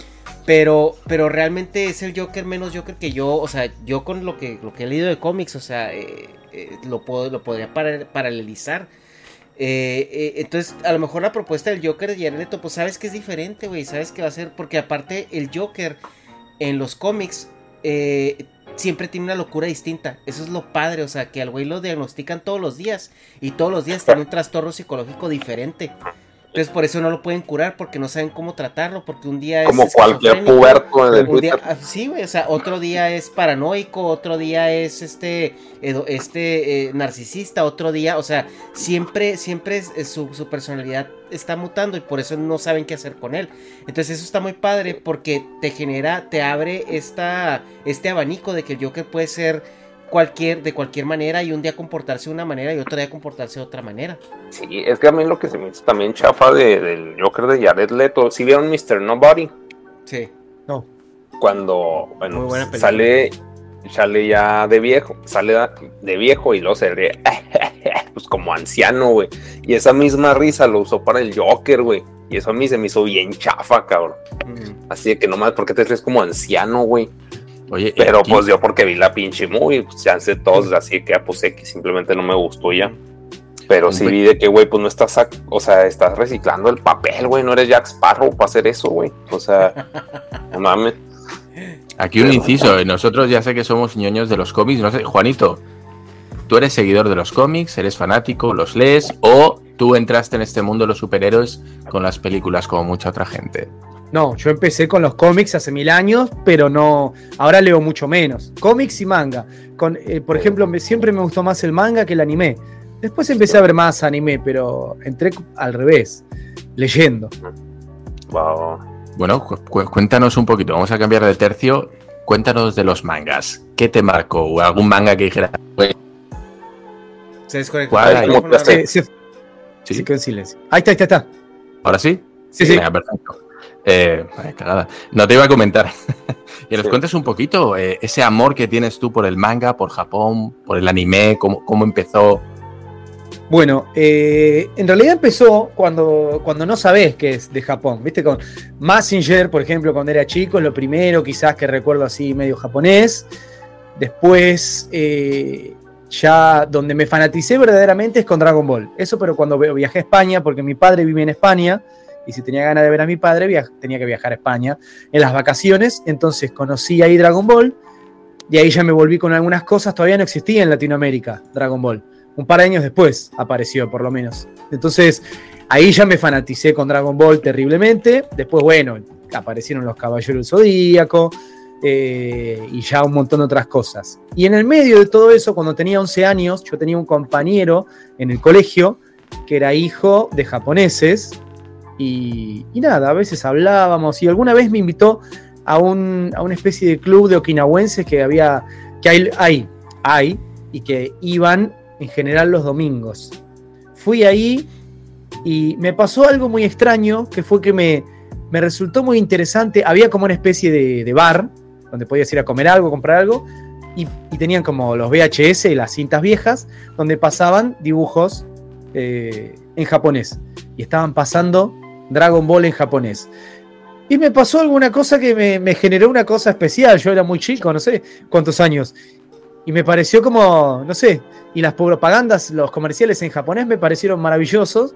Y un día con este pibe, eh, no sé cómo fue, y me, me- uní a él para probar en la escuela japonesa, porque acá pasa, bueno, en general creo que se hace en muchos países. Los hijos de japoneses tienden a ir a unas escuelas que son los sábados. Entonces, de lunes a viernes vas a la escuela normal y para mantener el- la, la cosa tradicional de tu familia, de Japón, el idioma, todo eso, van los sábados. Entonces yo iba, no sé, de 9 de la mañana a 2 de la tarde los sábados a esta escuela japonesa que al final terminé yendo como 4 años, desde los 11. Solo lo abandoné porque como empecé a jugar al básquet y tenía partidos los sábados, pero bueno, fue lo único. Después eh, el año pasado retomé, volví a estudiar. Estoy recuperando ahí un poco todo lo que tenía, pero un poco empezó por ahí y después nada, después de ahí ya me quedé un poco sumergido. ¿Y esos sábados qué hacíais? ¿Dabas, eran clases de, sobre cultura, sobre tradiciones? ¿O también se tocaba el tema lingüístico? No, no, no, la mayoría era el idioma.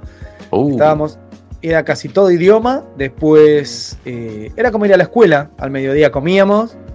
Y después, si había otro tipo de cosas, en general era fuera de, de hora o los domingos. Teníamos eh, competición de, de- de deporte una vez por año, concurso de, lectura, que también participé unas veces. Todas esas cosas típicas de escuela japonesa, pero las hacíamos también ahí. Eh, pero era los domingos eso. Sí, tengo todavía las, tengo todavía mis medallas de, de- de las carreras porque eran todos los, todos los pobres japoneses eran bajitos, yo era alto, así que siempre ganaba. Tenía las piernas más largas. Maldito Gaiji, ¿no? Todos lo miraban ahí como este Juanito, ¿quién lo trajo, güey? ¿Quién lo trajo? Tengo, siempre salía primero en 100 metros, pero después tengo un par de segundo puestos en obstáculo. Una vez pasó una cosa muy chistosa. Uno que le mando un saludo, que estudiaba con nosotros, en la de obstáculos, tenía que pasar por varias cosas y en una tenía que pasar por un tubo. Y como era un chico con un cuerpo voluminoso, quedó trabado en el tubo. Y había como uno con un que sonaba por los parlantes que la escuela era Akazuso Nihongo Gakko. Y el tipo quedó trabado y por los parlantes se escuchaba, vamos Akazuso, vamos. Y el tipo no podía salir, el pibe. Vamos, Le tú decir, "Va- puedes. Vamos, y nunca pudo. gordo, vamos. ¿no? Vamos, si no estaba clavado Pobre- en un tubo. pobrecillo. Sí, sí.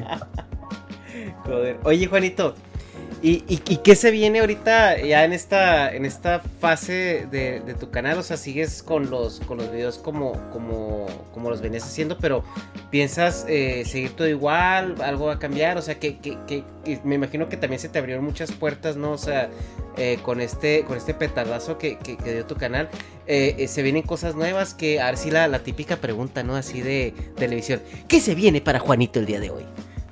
Bueno, el 31 de este mes voy a estar en Bahamas. Así que ahí me voy a hacer una saga de videos y cosas también sobre todo esto y voy a pasar por la isla de Johnny Depp y toda la historieta esa. En realidad lo quería hacer mucho más cerca del final del juicio. Lo que pasa es que cuando estaba diagramando todo me di cuenta que se me vencía unos días después el pasaporte. Así que tuve que renovar el pasaporte y ahora sí. Pero bueno, eh, estoy en esa. Ahora, en estos días me voy del 31 al 14 y ahí voy a hacer bastante contenido, voy a ir a la isla, toda la historieta. Y muchas cosas también que tienen que ver con Bahamas voy a estar haciendo por ahí. Así que ese es el siguiente paso. Oye, yo tengo una pregunta retomando el tema del japonés, porque ya sabemos que Japón también tiene acá cosas de repente medio turbias, ¿no? Y Ah, no. tienes. ah, no. ¿Tienes algún contenido sobre autores japoneses? ¿Tienes pensado, tienes algún hilo del cual tirar, algún autor, algún mangaka, algo ahí que pueda Eh, sacar? Sí, antes se hacía mucho más. En un momento tenía como una sección de noticias de anime y Japón. La mitad era anime y la otra mitad era las cosas raras. Esas cosas raras que pasan en Japón. Eh, pero ahora lo que, lo que estaba eh, para el viaje a Japón, tengo como una lista de 100 ideas de videos para hacer en Japón, de todo tipo de cosas, de graciosas, raras, turbias, todo. Y además contacté un montón de gente, lo que pasa es que nunca pude ir al final, pero llegué a, a- contactar gente, no sé, entre youtubers, de artistas. Una, por ejemplo, que hablé, que es muy interesante lo que hacía, tiene, eh, ¿cómo se llamaba? Es como una, una clínica, básicamente lo llama clínica, no sé por qué se le llama así, pero lo que hace es, es un sitio donde te cumple cualquier tipo de fetiche extraño. Y es una clínica, lo llama clínica, tiene un lugar, ¿va? entonces hay cosas muy pintorescas, por decirlo de alguna manera, en Japón para, para ir a, a hablar de todo tipo. Oye, Que, si, si tienes pensado ir, ya sabes que PewDiePie está ahora por allí, está Sí. viviendo. No sé si lo tienes también en el punto de mira o ya es un pez demasiado grande para. Si me responde lo que quiera, pero es medio. A veces no me responden tipos con mil suscriptores. No. Y sí, a veces. Ahora, ahora, ahora es más, es más fácil. Pero por ejemplo, en un momento yo mandaba. De 100 mails que mandaba, se cerraban. Bueno, eh, cuando yo estaba en la televisión, le mandé un mail a un tal Kira y nunca recibí Ah. respuesta. Quizás, quizás no lo vio. Quizás nunca lo vio. También O puede quizás pasar, es o muy quizás- japonés. o quizás está muy ocupado o lo que sea. A mí me ha pasado que hay cosas que me dicen, che, te mandé no sé cuánto. Él me dijo, desde el 2020 queremos hacer la nota. Y yo es como, puede ser, no sé, no me acuerdo bien. Tengo tantas cosas que no, no estoy seguro. No es de que no- uno no quiera hacer a veces. Bueno, aquí, mira, vamos a hacer una cosa. Aquí te recojo el testigo y yo me encargo de que, de que me dé una respuesta. ¿eh? Pues la si, respuesta te, es, si te sigue no quiero interesando, hacer una entrevista. No, ahora si te sí. sigue lo- interesando, Sí, sí. Sí, sí, si, le- si tiene ganas de hacer algo. Pero entonces que salgan los dos. Salís vos también. Bueno, venga, vamos, vamos a ver qué se puede hacer. Yo, yo por mí no tengo ningún problema. Disponibilidad total. eh, yo le voy a lanzar la caña y a ver. Y si no quiere, no pasa nada, la hacemos con vos y hablamos, y hablamos mal de él toda la hora. No, no, no, No se le da, ¿eh? No se le da Dharma. no, no, no pasa nada, no. Oye, Sí. Juanito. Porque, por pues, ejemplo, ahora lo que voy a empezar a hacer más en, el, Ajá. en uno de los otros canales que tengo es subir Ah, entrevistas. Ahora ya hice varias. Tengo, sí, funcionando ahora tengo tres. El principal del Carajo TV, otro que se llama Data Suculenta y uno de básquet. Oh, O sea, se viene. ¿Es, es este el principio del Jordi Wild argentino? El multiverso de los canales. No sé, pero si, si me va como él, tampoco me molesta.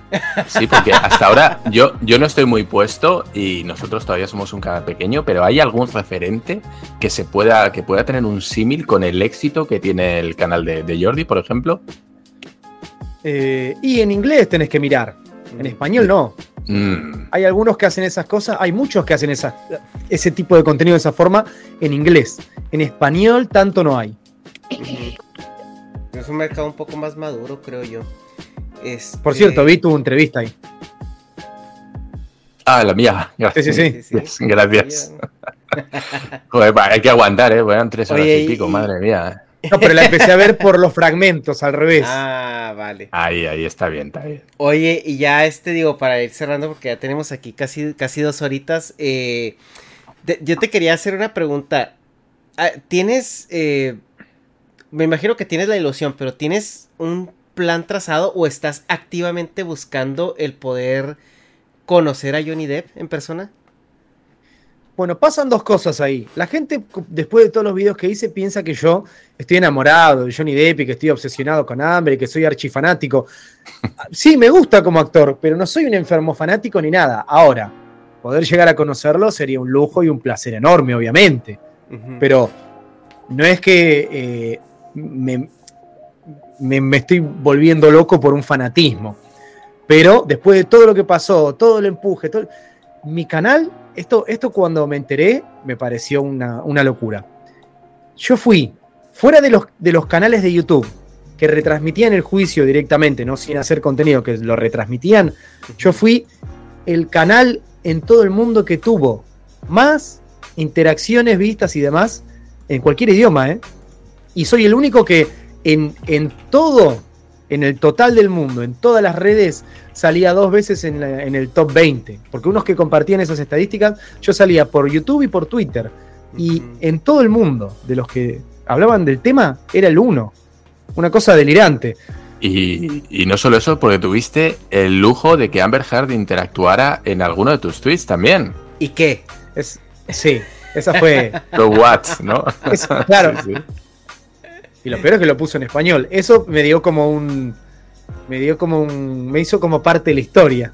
Ajá. Me dio legitimidad. Ya eres parte del canon ahí del. del, del claro, yo soy parte de la historia. Estaba ella discutiendo con el abogado de Johnny Depp, me metí yo en el medio y me pone, ¿y qué? Ya, ya estás en la lista negra, ¿eh? que lo Sí, ya, sepas. ya estás De en la Matrix, persona. ya te metiste a su Matrix. Oye, ya Juanito, existo, qué miedo, sí. Ujú. Sí, oye, pues bueno, te agradecemos muchísimo tu tiempo. Este, tenemos ahí pactado eh, como una hora y media, dos horitas, pero te agradecemos también. Nosotros tenemos ahorita un compromiso, estamos en medio de Comic Con. Entonces aquí Sí. ahorita vamos a ir al friquismo y a friquear y a caminar nuestras, nuestras 16 kilómetros diarios que nos hemos estado aventando. Este, pero te agradecemos mucho, la verdad tenemos mucha ilusión de, de poder este, platicar contigo.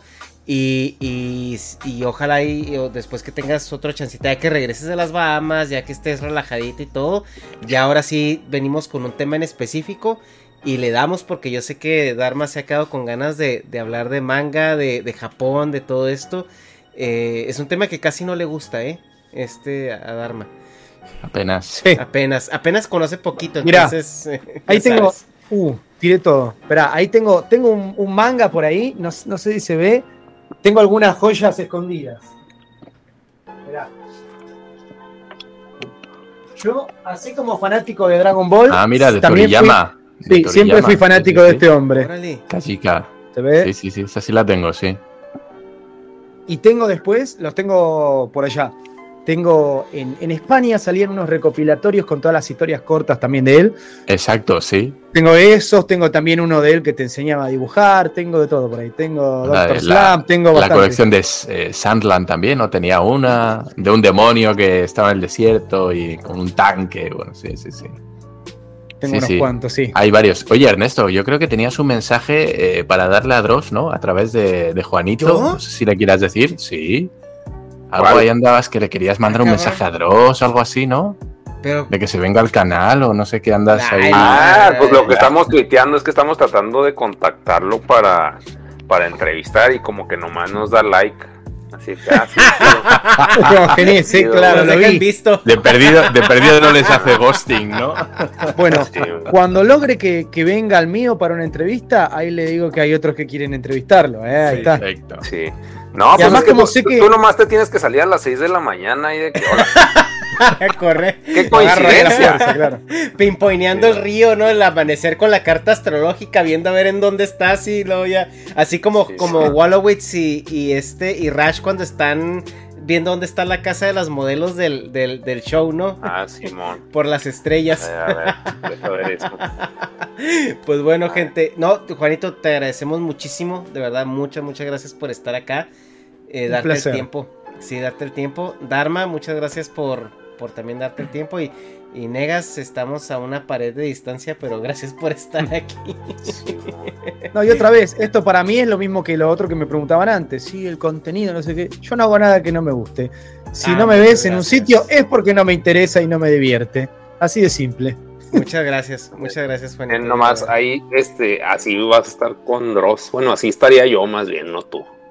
Ahí lo puse en los comentarios. Y pues les recomiendo la de Damas en Guerra, muy importante, muy, muy ahuevado para que la vean.